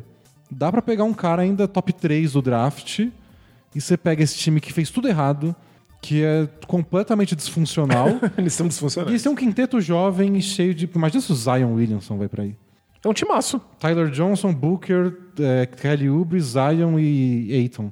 É um time incrível. O que, que eles fizeram pra merecer isso? É, Não é tão diferente assim do Sixers, conseguindo Ben Simmons e Embiid, mas é diferente na proposta. É, diferente que eles tinham um plano, não foi porque deu errado, foi porque deu certo. É, o Sixers fedeu e era horrível, mas era de propósito. E o Suns não, o Suns quer vencer e ele é disfuncional. Então, os resultados não são muito Diferentes, distintos, é. mas o que você conta sobre, o tipo de coisa que você narra, impressão que passa. a impressão é completamente outra. né? Mas tá aí, o Suns, se duvidar, vai dar tudo certo, dando tudo errado. Ele é bem possível. Mas, Mas você- é, é importante que mesmo. Chega o Zion Williamson, vamos supor. Não vem com pataquada de começar a próxima temporada falando que playoff ou deu tudo errado. Não, tipo, imagina. esse ano. E eles precisavam aproveitar, se eles pegarem, tipo, o Zion, aproveitar para dar uma renovada na parte estrutural do, do, do time, no- no- nos engravatados, na É diretoria. que dizem que o problema é o dono, né? O dono é um o idiota? Robert Sarver. Bom, ele admitiu, pelo menos, Que ele é um idiota? Que ele, não, mas que ele tomou decisões ruins na hora de selecionar os, o general manager, o pessoal que toma decisões. Entendi. Então, tá, quem Tipo, esse sabe? pessoal era é um- uma merda, mas eu admito que eu escolhi uns merdas. sabe? É meio que. hum, Sei lá. É. Você tem que dar o braço a torcer em alguma coisinha É. você diz que é, o erro foi Bom, sempre a- escolher gente ruim. A Ginny Bus culpou a mídia, os fake news. Então eu prefiro o cara que pelo menos admite uma parte da culpa. Bom, por fim tem o Menfão. O Menfão ganhou seis dos últimos dez jogos. O Caboclo tá jogando bem, assim, não é o destaque do time. Foi titular contra o Rockets, jogou verdadeiramente bem, teve um jogo sólido. Tá dando os tocos dele, incomoda mesmo na defesa quando ele tá bem posicionado. tá participando do ataque. Quem tá participando do ataque também é o Chandler Parsons, porque É, né? estava morto, mas fizeram uma incrível transfusão de alma pra dentro dele, ressuscitaram aquele corpo inválido. E quando ele tá em quadra ao mesmo tempo que o Noah, o Joaquim Noah? E os dois estão jogando bem. Bem, assim, não é o melhor Noah nem o melhor Parsons. Não, é, é- mas é The Walking Dead, assim. É, impressionante. O Parsons, ele te- o, o corpo dele é tão disfuncional que toda, toda temporada fala assim: não, mas ele se reabilitou tanto. Ele tá na melhor forma física da carreira. Dessa vez vai. Aí ele joga quatro jogos e ele tá morto de novo. E aí chegou o ponto do Grizzlies falar que não ia mais colocar ele em quadra, não importava a saúde dele. Porque, tipo, não dá pra contar com o jogador. Aí agora que não vale absolutamente nada, que eles jogaram a temporada no- na privada, tá aí o Parsons jogando. É engraçado como os times ruins se soltam quando. Tipo, ó, já abrimos mão de tudo, bota esses moleque pra jogar, esses veteranos que só quer próximo contrato, só faz aí. Não tem mais. Parece que o chefe nem tá mais assistindo. Pois é, aí bota o Parsons pra jogar, bota o Caboclo. É é uma oportunidade de ouro pro Caboclo, tá jogando muito bem. O Parsons eu vou ter que admitir que é bom. Então, É, ele é bom quando ele joga. Ele é É, se eu tivesse saudável, tava, tava ótimo. E eu já tô naquele ponto em que eu tô prestes a admitir que o Valanciunas é um encaixe melhor pro Grizzlies do que o Margasol. Ah, não sei. Ele é Talvez. 80 milhões de vezes mais agressivo do que o Margasol É. jamais vai ser na, Pra, na, pra na esse vida. Memphis dessa temporada, é, isso você tem razão. Isso eu, eu, eu, eu dou o braço a torcer. E o time precisa tanto de alguém que seja agressivo. O, o que ele fez contra o Rockets, só porque ele tava pulando nas bolas e correndo e batendo, ele imparável, ele cobrou acho que 17 lances livres. Você imagina uma situação em algum mundo paralelo em que o Margasol cobre 17 lances Nunca. livres? Ele passa muito a bola, ele não arremessa bastante. Se sofresse falta em todos os arremessos que ele cobra, ele não ia bater 17 É, lances. não, não faz sentido. Então, eu acho que esse Grizzlies se beneficiou disso e é legal ver eles experimentando coisas novas numa temporada que foi pro Eu lixo. fico curioso pra ver com quem eles vão renovar tudo, porque o Caboclo até assinou um contrato com mais- pra mais uma temporada. Mas o Valanciunas é free agent. Vamos ver aqui se eles abrem o bolso pro Nossa, Valanciunas. seria ótimo. Eu achei ele um encaixe incrível. Ele e o Mike Conley estão se dando super bem. Tem que ver se o Mike Conley vai continuar lá. É, tem, tem essa questão também. O- a notícia que saiu essa semana é que o Grizzlies e o Jazz iam retomar as conversas ao fim da temporada. Porque o, o Conley quase foi pro Jazz, né? No, no trade deadline. Vamos ver. Vamos Jazz ver. seria ótimo. É, eu só queria voltar no passado Hum, e fazer um, um quiz pra gente. um quiz? É, an- antes de uma pergunta, um quiz de uma pergunta só. antes de começar a temporada, eu falei assim, ó, três nomes: Bruno Caboclo, Chandler Parsons, Joaquim Noah. Os três, no fim da temporada, eles estão A, jogando na China ou jogando juntos, às vezes titular num time da NBA. É, a resposta é da China, Qual é seu certamente, palpite? né? No O passado, que você teria respondido? China total. Eu acho que eu também. Pros três. né? Mas não, estão aí. E acho que o Caboclo, ele compromete tão pouco no Grizzlies que eu acho que já dá pra cravar que ele é um reserva da NBA. É, parece que ele, a impressão que ele tá passando agora é que ele faz parte. Exato. Acho que se ele não tivesse contrato com o Grizzlies, que alguém ofereceria um contrato pra ele ser O nono o homem. nono homem de alguma equipe. Então, excepcional notícia, É. excelente sinal. Primeiro passo pro Caboclo era isso, era fazer parte. Nossa, é, vamos E celebrar aí- as pequenas vitórias. Depois ele tenta crescer de ser o nono homem de um time ruim pra ser o sexto, pra virar titular, Exato. jogar minuto decisivo. Ser o jogador que mais evoluiu, depois ser All-Star, depois ser MVP, Depois ser o próximo Kevin Durant. depois ser o próximo Kevin Durant brasileiro. Depois ser o Kevin Durant, matar o Kevin Durant e vestir o, a- o corpo do Kevin Durant. Ai, ai. Bom, é isso de basquete. Vamos pro Both Things Played Hard. Vamos, porque é, quando acabar vai ter Both Things Play Hard do Both Things Play Hard e eu estou ansiosíssimo. Você me lembra disso? Mas você acha que eu vou esquecer? Eu vou perguntar o tempo inteiro. Eu vou deixar aqui até de outra cor pra não perder. Ai, botei amarelo, não tô enxergando. Maravilhoso. Botou numa cor que você nunca mais vai enxergar. Eu queria rabiscar o fundo de amarelo. Aê! Both Things Play Hard, taca a vinheta. They play hard, we play hard, and What? Both teams play hard, man. Primeira pergunta é do Felipe Oliveira. Ele diz: Olá, meus amigos da ID, tudo bem com vocês? Tudo bom. Sou morador de Lagoa da Prata, Minas Gerais, terras das balas de caramelo e cidade natal do pentacampeão mundial Gilberto Silva. Eu adoro quem são as celebridades que a cidade se orgulham de ter, É de ter criado, né? É muito divertido. É, e acho que dá um bom nome pra time da pelada, hein? Porque você pode traduzir o Lagoa da Prata pro inglês. É o Lake of the Silver? É, ou O Silver Lake? Silver Lagoon. É, Funciona? Legal, bacana. E a terra das balas de caramelo, que tem um carmelo, caramelo. Gostei. Dá, dá pra tirar alguma coisa daí. Vocês mandem pra gente. Ele diz assim, ó, duas das pessoas mais especiais na minha vida são minha mãe e minha avó materna. Sempre que perguntado qual era a minha religião, eu sempre dizia ser católico, porque minha avó é uma católica praticante fervorosa e tem repulsa por evangélicos. Católica Apostólica Romana. Romana. Aí ele falou, mesmo eu dizendo ser católico, eu nunca fui praticante e nem ligava muito. Foi até que um dia que um amigo pastor me convidou para ir em um culto e foi onde eu me apaixonei pela doutrina e principalmente pela palavra de Deus. Olha só. Desde então eu sou um, um praticante ácido da con congregação. Ávido, imagino, É né? isso que eu acho que, É. isso que eu ia falar. Ácido, você vai lá e acaba com o negócio. você faz comentários ácidos durante o culto. Acho que não ia ser bem visto. Praticante ávido da congregação e dos cultos, porém mantém o sigilo da minha avó, que nem imagina que eu me batizei e sou evangélico agora. Dada essa rejeição dela, optei por manter sigilo e apenas minha mãe e meu avô sabem que eu mudei de religião. Porém, eu me sinto mal me omitindo isso dela. É, o que vocês acham que eu devo fazer? Devo chamar ela e mandar a rela? Ele escreveu real, acho que ele digitou errado. Ditou errado.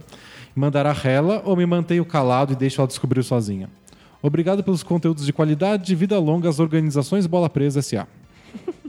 Rumo ao primeiro milhão. E aí, mandar a rela pra vozinha católica ou deixa quieto? Ela nunca vai descobrir mesmo. Então, em geral, você sabe que eu sou time Rela total. rela total. E acho importante, até porque não é só sobre você, mas é sobre aquilo que você acredita. Você, tá, você acredita nessa religião, então é legal que as pessoas saibam que você está nessa religião. Mas, tendo dito isso, Às vezes a gente precisa se perguntar por que é que a gente quer falar alguma coisa em voz alta. Isso. Nossa, isso é muito importante. Por que raios você precisa dizer isso aí que você vai dizer? O que, que você pretende ganhar com isso? Tipo, nossa, Danilo, você é muito gordo e feio. Foi só a minha opinião. É, mas, ah, eu, eu- mas eu acho isso. é, é. não tô mentindo. Você queria que eu mentisse? Não, Ah, você mas- pode ficar quieto, é Eu sou, opção. eu sou só assim, eu sou muito sincero, eu falo o que vem na minha cabeça, é meu jeitinho. Né, Isso é péssimo. Tem coisas que não precisam ser ditas. Tem coisas que vão causar simplesmente frustração, sofrimento e confusão no mundo. A gente, às, vezes, às vezes a gente se controla. É, eu acho que você não devia falar nada, não. Você vai causar sofrimento na, na- na sua avó? Vai romper a relação de vocês? Ela não vai aprender absolutamente nada com isso? Se você achar que existe um cenário em que ela vai falar: Nossa, mas eu amo você, então não deveria haver preconceito religioso. Legal. Se achar que essa porta não existe, deixa pra lá. É, eu achava que os evangélicos eram diferentes, mas agora ouvindo você falar. É. Pe- pe- Pela sua descrição rápida, eu não apostaria nisso. Eu acho que legal essa, existe essa chance. A gente tem que sempre dar uma chance pra pessoa de ver um, um ângulo que ela não conhecia. Mas às vezes a- a- a- você não tem chance nenhuma de vitória. E aí é só ficar calado mesmo. É, a próxima pergunta eu vou resumir, porque a gente tem um monte, mas eu achei interessante o conceito. Hum, Ele assinou como ruim demais para a pelada. ok. Ele disse que ele é mais um caso desse cara que morre de vontade de jogar basquete, mas que não jogou na adolescência, não sabe jogar, tem medo de chegar no rachão, tudo. Ele falou. A gente sempre recebe mensagens assim. Aí ele falou: Eu vi que vocês receberam muitas perguntas desse tipo e eu me encaixo nisso também. Então ele propôs Hum, que as pessoas fossem nos comentários do, do podcast. Ele deu a ideia do, do vídeo no YouTube, mas pode ser no próprio post do blog e tudo, para se unir. Pessoas que não sabem jogar peladas, univos, para jogarem todos juntos. E aí ninguém vai acusar ninguém. Então ele falou que ele é de Niterói, a cidade sorriso, isso, é, isso é possível? E, e ele quer achar pessoas que também não se sintam seguras. Ele quer criar um ambiente acolhedor, uma pelada acolhedora. acho, acho lindo. Porém, eu tenho um pouco de dificuldade de achar que um monte de gente que não sabe fazer alguma coisa junta vai aprender, aprender. a fazer alguma coisa. Eu acho muito importante a presença de alguma, alguém que esteja minimamente acima, não só para mostrar coisas, mas para você ter um padrão a alme- a almejar. Sei. Você vê a pessoa fazendo alguma coisa. É, eu que tô começando a jogar beisebol agora. Nossa, todo treino que eu vou, eu aprendo mil coisas novas e várias são do pessoal que joga comigo. Exatamente. Não é do, do técnico que tá ensinando. É o cara, ah, você pegou a bola assim, mas tenta virar a mão de outro jeito. É, a minha E eles não saberiam me falar isso se eles estivessem no mesmo nível que eu. Exatamente. E eles devem jogar com pessoas um pouco melhores e assim isso vai subindo. A minha impressão é que um monte de gente que não sabe jogar um esporte é frustrante para todos os envolvidos. Meu palpite é fazer a pelada acolhedora, Aham. mas procurar pessoas dispostas a participar. Tipo, você tem um amigo que também joga? Fala, vai lá com a gente. Você vai ter o gostinho de ser o MVP da pelada. E aí você aproveita, dá uns toques pra gente. Al- Alguém que não se incomode, alguém que seja melhor e não se incomode de jogar com um monte de iniciante. É, o que você precisa não é só de pessoas iniciantes. O que você precisa é de gente legal. é verdade. É simples assim. É, pode ser, a pelada pode ser acolhedora, mas não precisa ser só de iniciantes Isso. pra isso. É precisa de ser gente que não seja babaca. Se fosse uma coisa só de iniciantes, seria legal ter um professor, um Coach que técnico, fala, um, Danilo. desculpa. Tem que ter um coach. Bom, pode ir pra próxima pergunta? Manda. É do Lenzi. Ele diz: Olá, D&D, tudo bem? Tudo bom. Sou Felipe de Nova Trento, Santa Catarina. A terra do A terra da primeira santa brasileira, a Santa Paulina. Ah, foi santificada? Não sabia. Eu não sabia de nada disso. Sabia que ela, era, que ela tinha sido beatificada. Conheci o blog através do Bala na Sexta há cinco anos. Legal. Valeu, Bala. e há um ano me tornei assinante. Valeu, Valeu. É, gostaria de saber a opinião de vocês sobre a prática de basquete no Brasil. Percebo, principalmente em comparação a outros esportes, o vôlei, por exemplo, a falta de estrutura para categorias de base. Da prática desse esporte em colégios, escolinhas e tudo mais que poderia ajudar na revelação de novos talentos e praticantes do esporte. Com certeza. O que vocês consideram que pode ser feito para melhorar a situação? Tanto no aumento de prática do esporte, como na melhora, na melhora de condições de estrutura. Um grande abraço e vida longa, bola presa. É, Tem sempre aquela questão de o ideal é você ter mais praticantes em, em- em quantidade e de você investir no, na elite. Uhum. E que o ideal é fazer tudo, mas é caro. Claro. Você tem uma resposta na ponta da língua, tipo, o que, que é melhor fazer pensando no país, o que, que é mais prático, o que, que é possível. Eu não faço ideia. Eu vejo, eu vejo dois modelos que são um que é de baixo para cima e outro que é de cima para baixo.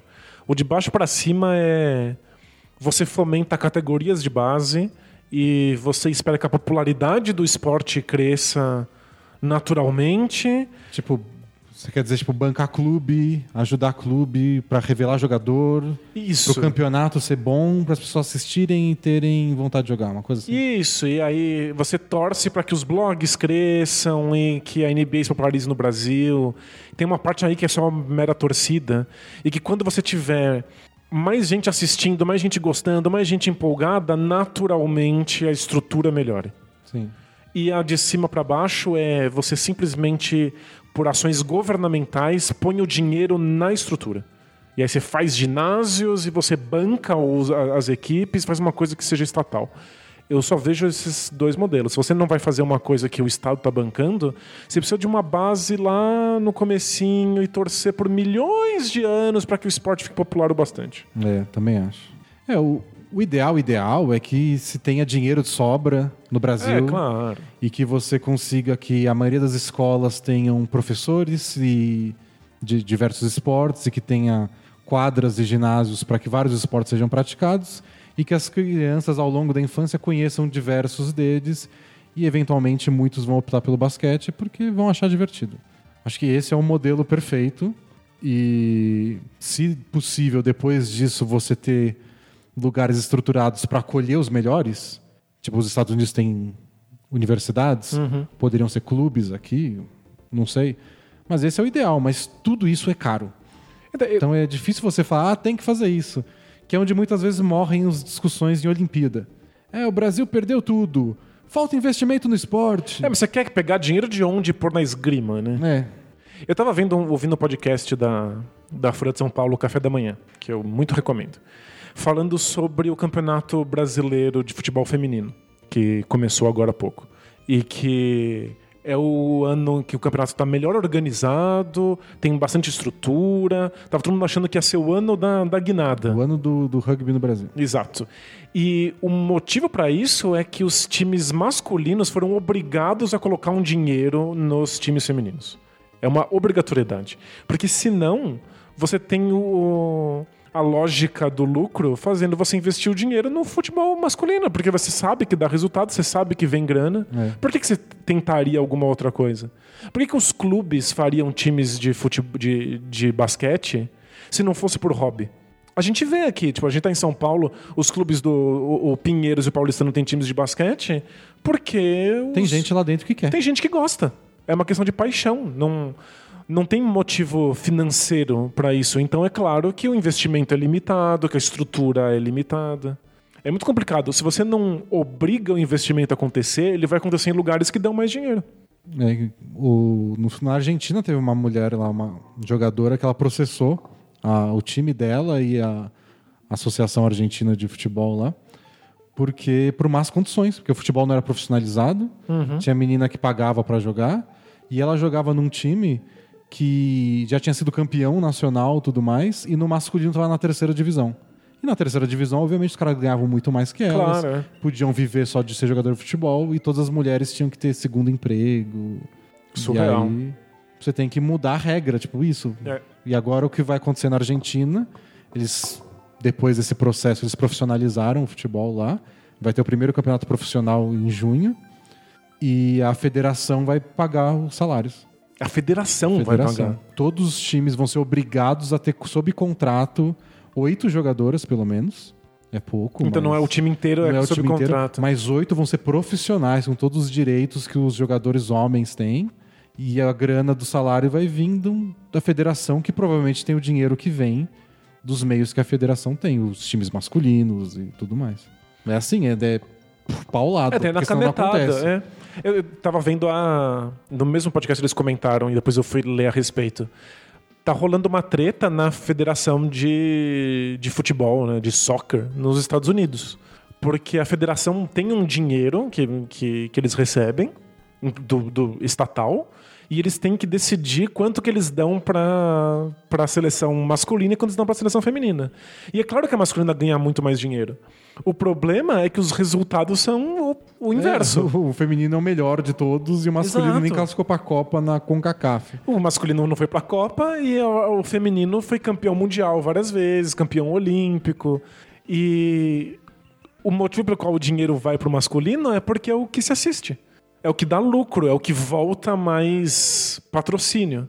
E aí vira Tostines, né? Mas o pessoal não assiste porque não tem investimento. Pois é, O pessoal não quer investir porque ninguém assiste. Então, você incentiva o futebol feminino lá na base, espera elas ficarem boas, aí você espera a torcida gostar do futebol feminino, aí elas são campeões, mesmo assim ainda falta muito para que Nossa. exista uma base. Então, demora muito. E minha neta vai jogar futebol. A sua neta vai adorar futebol feminino, ou você dá uma canetada e fala: o dinheiro vai mais para quem tem mais resultado, então o dinheiro do futebol feminino. É, eu acho que o, o basquete tem que pensar um pouco nisso. A gente está há muito tempo tentando criar uma, uma, uma estrutura de base de vamos ver se a torcida cresce. Vamos ver se as pessoas vão mais no ginásio. Mas o que acontece também é que acaba virando uma guerra da canetada, né? Porque tem mil modalidades, tem um dinheiro limitado. Aí o pessoal da esgrima quer o dinheiro para esgrima. É. O pessoal do tênis de mesa quer o di- tênis de mesa. E quem tem mais O resultado. Brasil não é o país mais rico do mundo. É, definitivamente não. Quem tem mais resultado pede mais dinheiro. O problema é que você tem mais resultado, em geral, porque você tem mais dinheiro, o que cria um círculo vicioso. É, é muito difícil. É, não tem solução, gente. Tem que acabar o basquete. Tem que investir no bola presa. ai, ai. Tem perguntas aqui do Eduardo Arruda. Fala, dupla. Beleza? Beleza? Me chamo Eduardo, tenho 22 anos e falo de Recife, a cidade dos rios e das pontes e do maior carnaval do mundo. Opa. Sou assinante de 20 mangos. Valeu? Tenho uma dúvida profissional. Acabo de me formar em História pela UFP. É que falar Federal de Pernambuco não tem graça. Tem que ser. Uf. Parabéns. E agora sou mais, mais um desempregado na estatística. Pensando desse jeito negativo.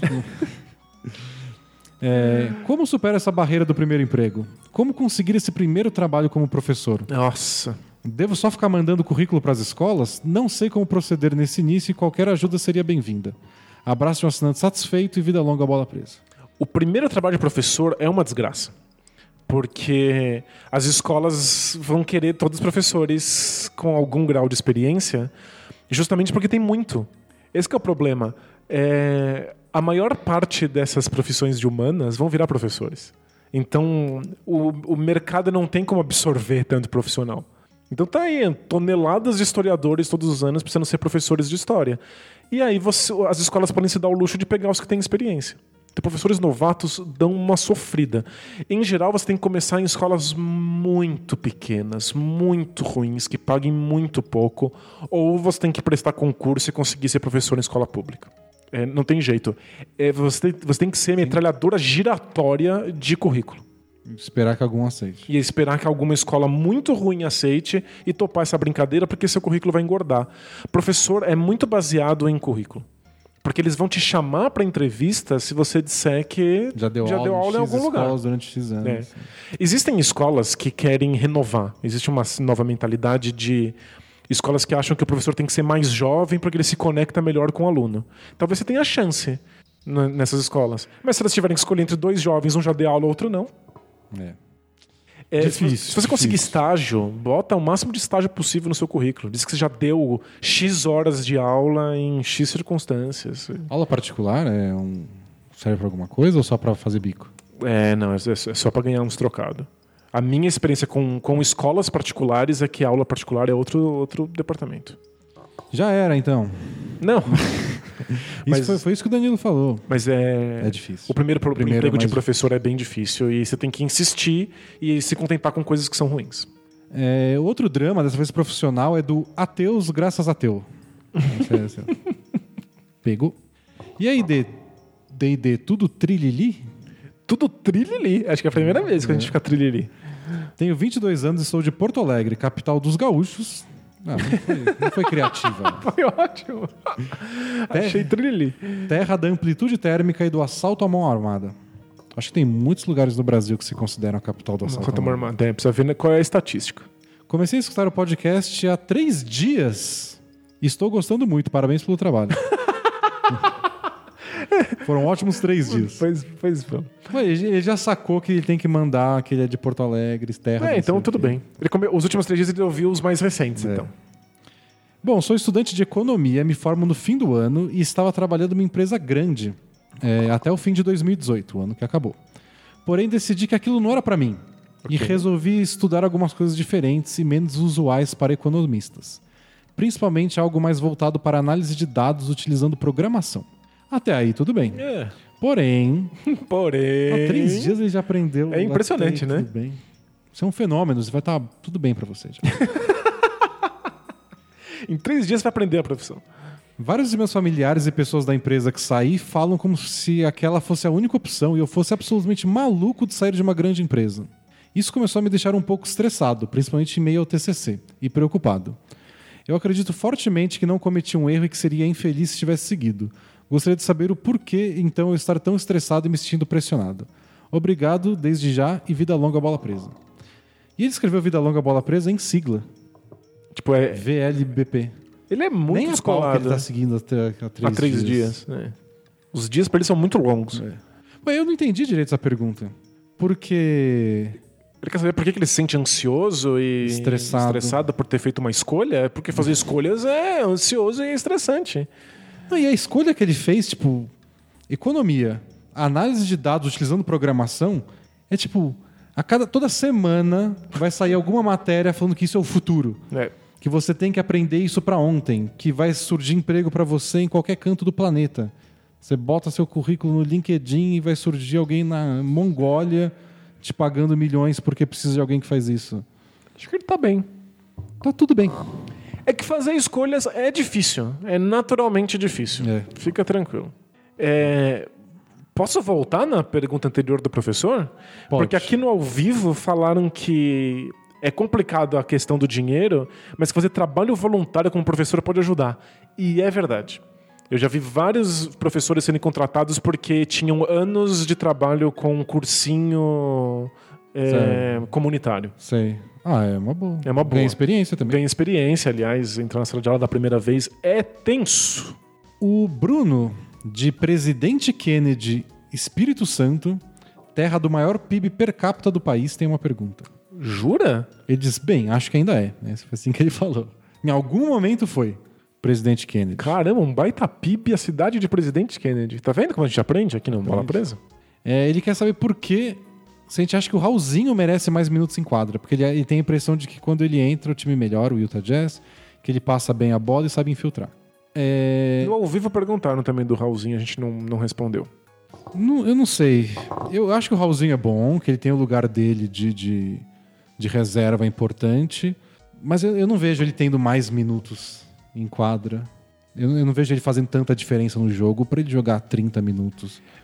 O- Eu acho que a gente não vê o Raulzinho tempo suficiente no jogo pra saber como ele seria num jogo É, inteiro. mas. Mas quando ele teve a oportunidade pra isso, quando o Jazz estava sem armador e teve que colocar ele de titular, mesmo assim ele não ficava tanto tempo em quadra. E eu acho que isso é indicativo de alguma coisa. Eu acho que nada do que ele faz é muito bom, muito acima da média. Ele consegue infiltrar às vezes. Ele não consegue fazer bandeja em cima de cara muito alto. Ele não tem os, os truques todos. O arremesso dele ele sabe fazer quando ele acerta arremesso quando tá sem marcação. Ele consegue, não é um ele consegue organizar o ataque, ele não é afobado. Mas ele não tem nada que faça ele destacar assim muito. Aí acho que ele acaba sendo mais discreto. E como o Jazz é um time bom, o elenco é bom, acaba não sobrando muitos minutos. Eu acho que eu gosto do papel dele no time. Não, não mudaria se eu fosse técnico, não. É, mas o- quando o Jazz não era tão bom assim, quando eles precisavam muito de minuto de, de armador, existia algum tipo de pé atrás com dar muito tempo de quadra pro, pro Raulzinho. E a gente não acompanha os treinos, a gente não sabe o que tá acontecendo, mas eu acho que ele tem um papel bem delimitado nesse time e acho que deve existir um motivo pra isso. Próxima pergunta, deixa eu achar uma. Aqui, Essa semana veio muita pergunta, eu me arrependi tanto de, De ter pedir? pedido pro pessoal mandar. pessoal, maneira aí, manda só quando for muito legal. Mas várias são legais, esse que é difícil. Algumas eu tô resumindo. O Matheus. Ele tem uma pergunta essencial, Matheus. Hum. Diz, fala D&D, tudo bom? Bom. Sou o Matheus, assinante desde o primeiro dia, analista de sistemas, recém-casado com uma mulher maravilhosa, então já não é sobre relacionamento, tá tudo bem. Parabéns. Morador de Belo Horizonte, cidade do Pão de Queijo. Delícia. É, Ele falou que o que chamou a atenção foi que ele estava assistindo Nets e Kings e tinham pelo menos cinco jogadores com uma faixa na cabeça que ele chama estilo tartaruga ninja. Eu entendi o que ele quis dizer. É aquela que você amarra atrás. Muito bom. É que se fosse mesmo tartaruga ninja, tá cobrindo o olho, né? Tinha um furinho no olho. É porque, em geral, essas faixinhas da, da cabeça são elásticas, então É. elas não precisam amarrar atrás. E ele quer saber o que aconteceu com aquelas headbands maneiras que foram imortalizadas por Iverson, LeBron e companhia. Por que de uma hora para outra todo mundo resolveu amarrar um pano de, com um rabo na cabeça? Porque as tartarugas ninjas são muito estilo. Pô, é estilo, é mais eficiente? Sabem explicar? Grande abraço de um super fã, vida longa, bola presa.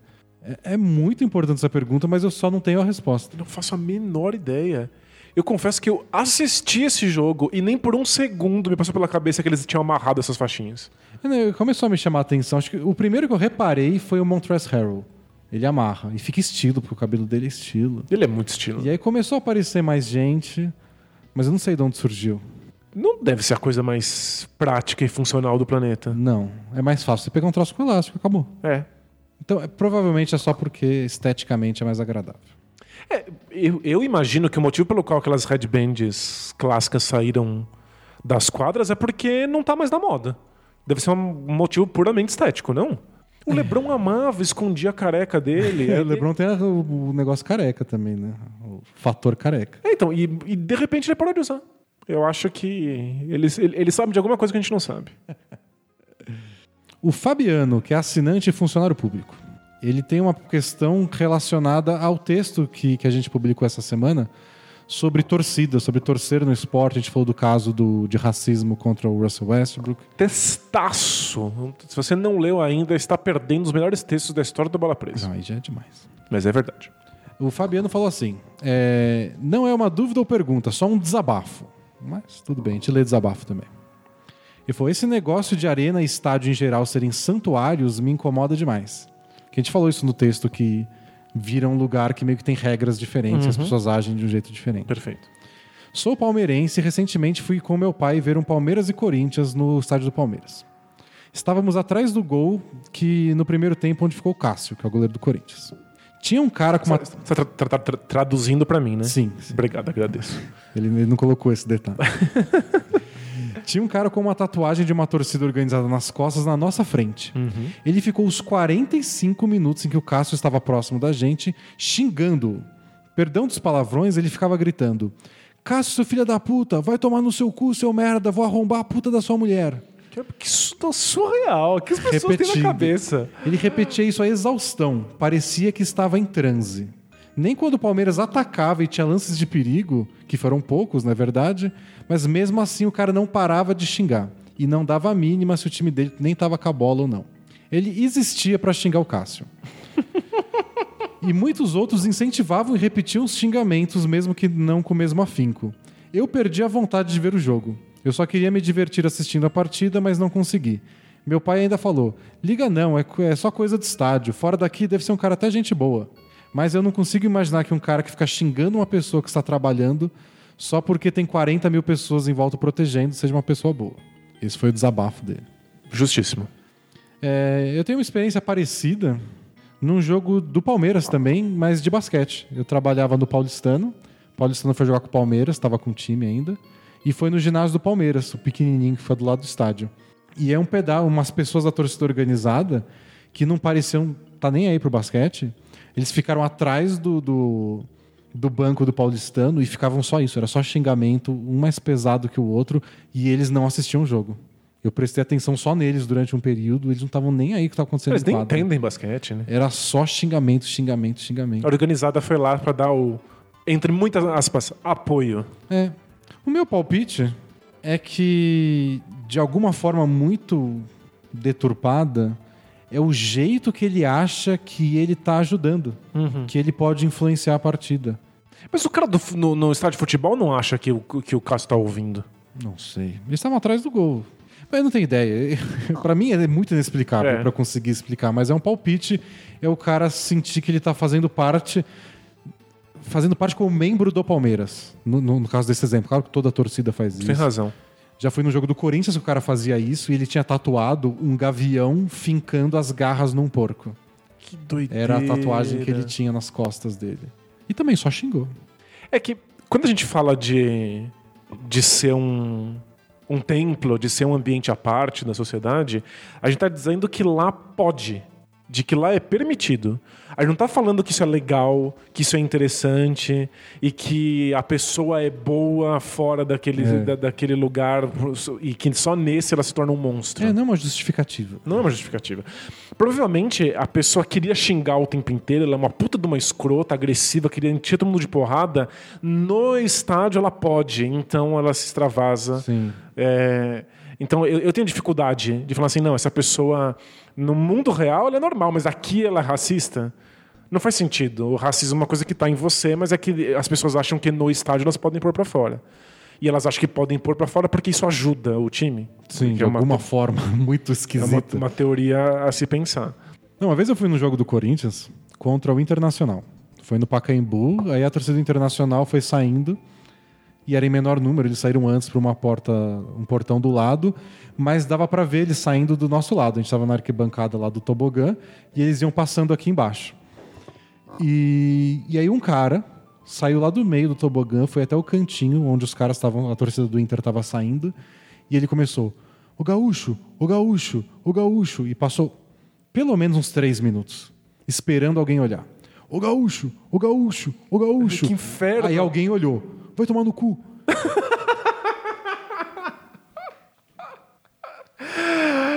Ele só queria ofender. Ele queria, e queria que alguém olhasse pra ele saber que a pessoa tava vendo ela ser ofendida. E ficou lá, gaúcho, gaúcho. Eu queria tacar ele lá pra baixo. Que ele não parava de falar. E era só pra, vai tomar no cu. A pessoa tem muita necessidade de ofender, né? É, nossa, é esquisitíssimo. É, o pessoal é verdadeiramente doente.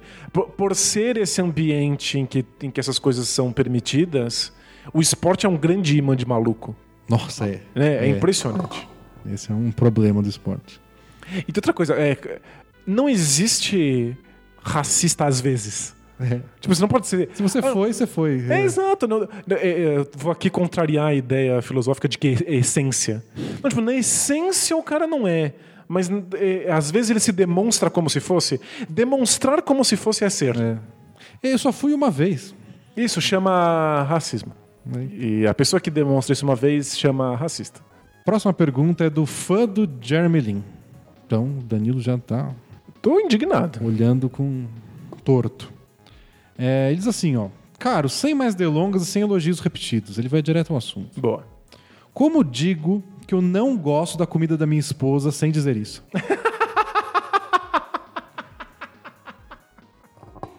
e aí ele continua.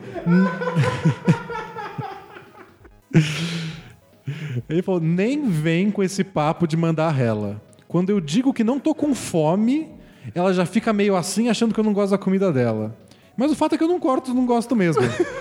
Ela até faz coisas maravilhosas, mas o arroz com feijão é bem difícil de comer. E como eu chego tarde do trabalho, não tem opção. Eu até já disse que seria bacana eu fazer a comida, eu mesmo fazer a comida no domingo e congelar pro resto da semana, mas ela não topa.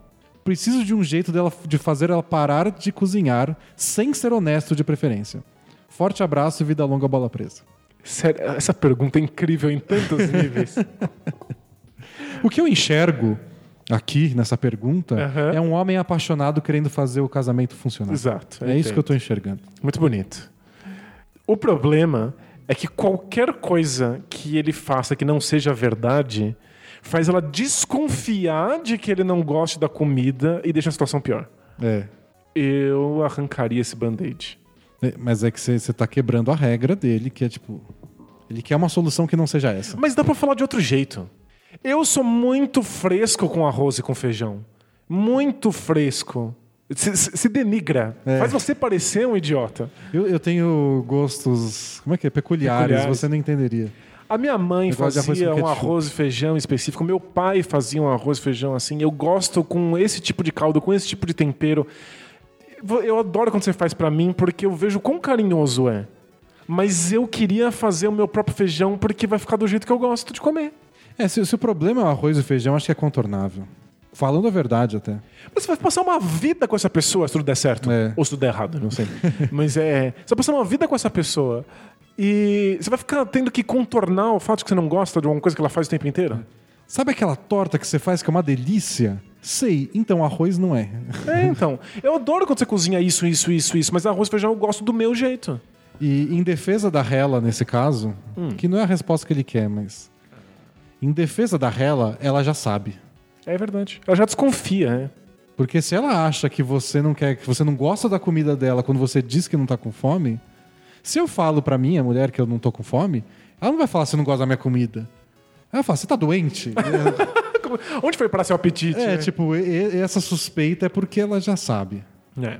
Então, eu queria dar outra solução, mas eu acho que não existe. Outra solução é você arranjar um amante, tipo, comer fora e chegar falando que isso tá sem fome.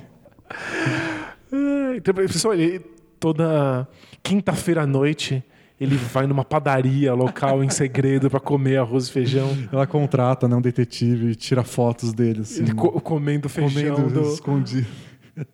do cara da padaria. Ai, vamos encerrar, porque já deu a hora faz tempo. Mas eu quero saber qual é a pergunta sobre as perguntas. Isso. Vamos lá. They play hard, we play hard, and What? Both teams play hard, man. A pergunta é do arqueólogo de podcasts. Ele diz assim: Olá, Denis e Danilo. Sou ouvinte recente do Bola Presa e curti. Opa. Mas uma Estamos coisa. recebendo muita gente nova, né? É. Alguma coisa aconteceu. Vem. NBA. o Balaciano publicou hoje no blog dele, o Ah. Bala na Sexta, de como aumentou muito a audiência da NBA na ESPN nessa temporada. É mesmo? Então acho que tem mais gente curtindo a NBA. Que ótimo. Então chega aí. Ou seja, a gente- a gente tava aqui há 10 anos pregando no deserto e agora vai ter multidões. Não. Tem gente que virou presidente, assim. Por que um blog de basquete, a pergunta do arqueólogo, responde questões sobre relacionamentos? Eu comecei a ouvir o podcast desde o começo e ainda não achei quando foi o momento que vocês começam a falar de relacionamento alheio. Vocês sabem quando e por que começou isso? Um abraço e vida longa à bola presa. Então, o meu palpite é que você não vai achar isso em áudio. É. O Both Teams Play Hard, a nossa sessão de perguntas e respostas do Bola Presa, começou em texto antes de existir podcast. Então a gente abria um espaço para as pessoas mandarem perguntas para a gente no blog e a gente respondia de tempos em tempos. É, era um post com as perguntas e respostas e nos comentários as pessoas podiam fazer perguntas e a gente responderia no próximo post. Exatamente. E aí depois a gente fez um lugar profissional, que era o Form Spring, que era um site feito para esse tipo de, de esquema. As pessoas mandavam perguntas, a gente respondia, recebia num arquivo e respondia de tempos em tempos também. Quando a gente tinha tempo livre, a gente fazia. E desde que a gente criou esse modelo de perguntas e respostas no blog, a gente se inspirou no, Answerman. no Answerman do, do Inside Hoops. Inside Hoops, boa. Que era um cara que fazia.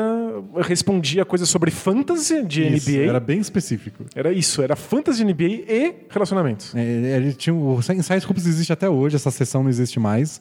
Mas era só isso. Você podia mandar perguntas sobre dois assuntos: fantasy, tipo time de fantasy.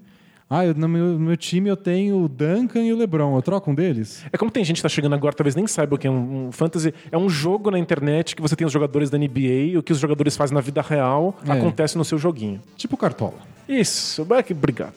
E, e respondia sobre isso ou relacionamentos. A gente achava tão legal e tão engraçado que quando a gente abriu uma sessão de perguntas e respostas, a gente queria que ela fosse ampla também.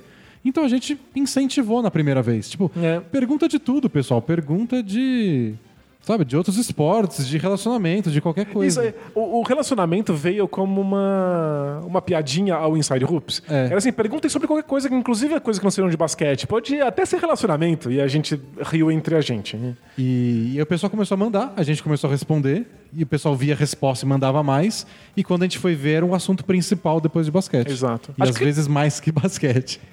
Eu não sei se a gente responde bem as coisas de relaciona- relacionamento ou se as pessoas simplesmente gostam de ver perguntas sobre relacionamento e É. então mandam mais. Pode ser. Mas seja como for, deu certo. E é isso, essa é a pergunta Both Things Play Hard sobre, Both Things Play Hard. Por que, que tem trampo de relacionamento nesse troço? Todas as sessões tiveram seu próprio Both Things Play Hard. É Quem tá chegando agora deve ser muito esquisito. É. Mas é legal, é isso que importa. É, funciona. Então valeu, pessoal.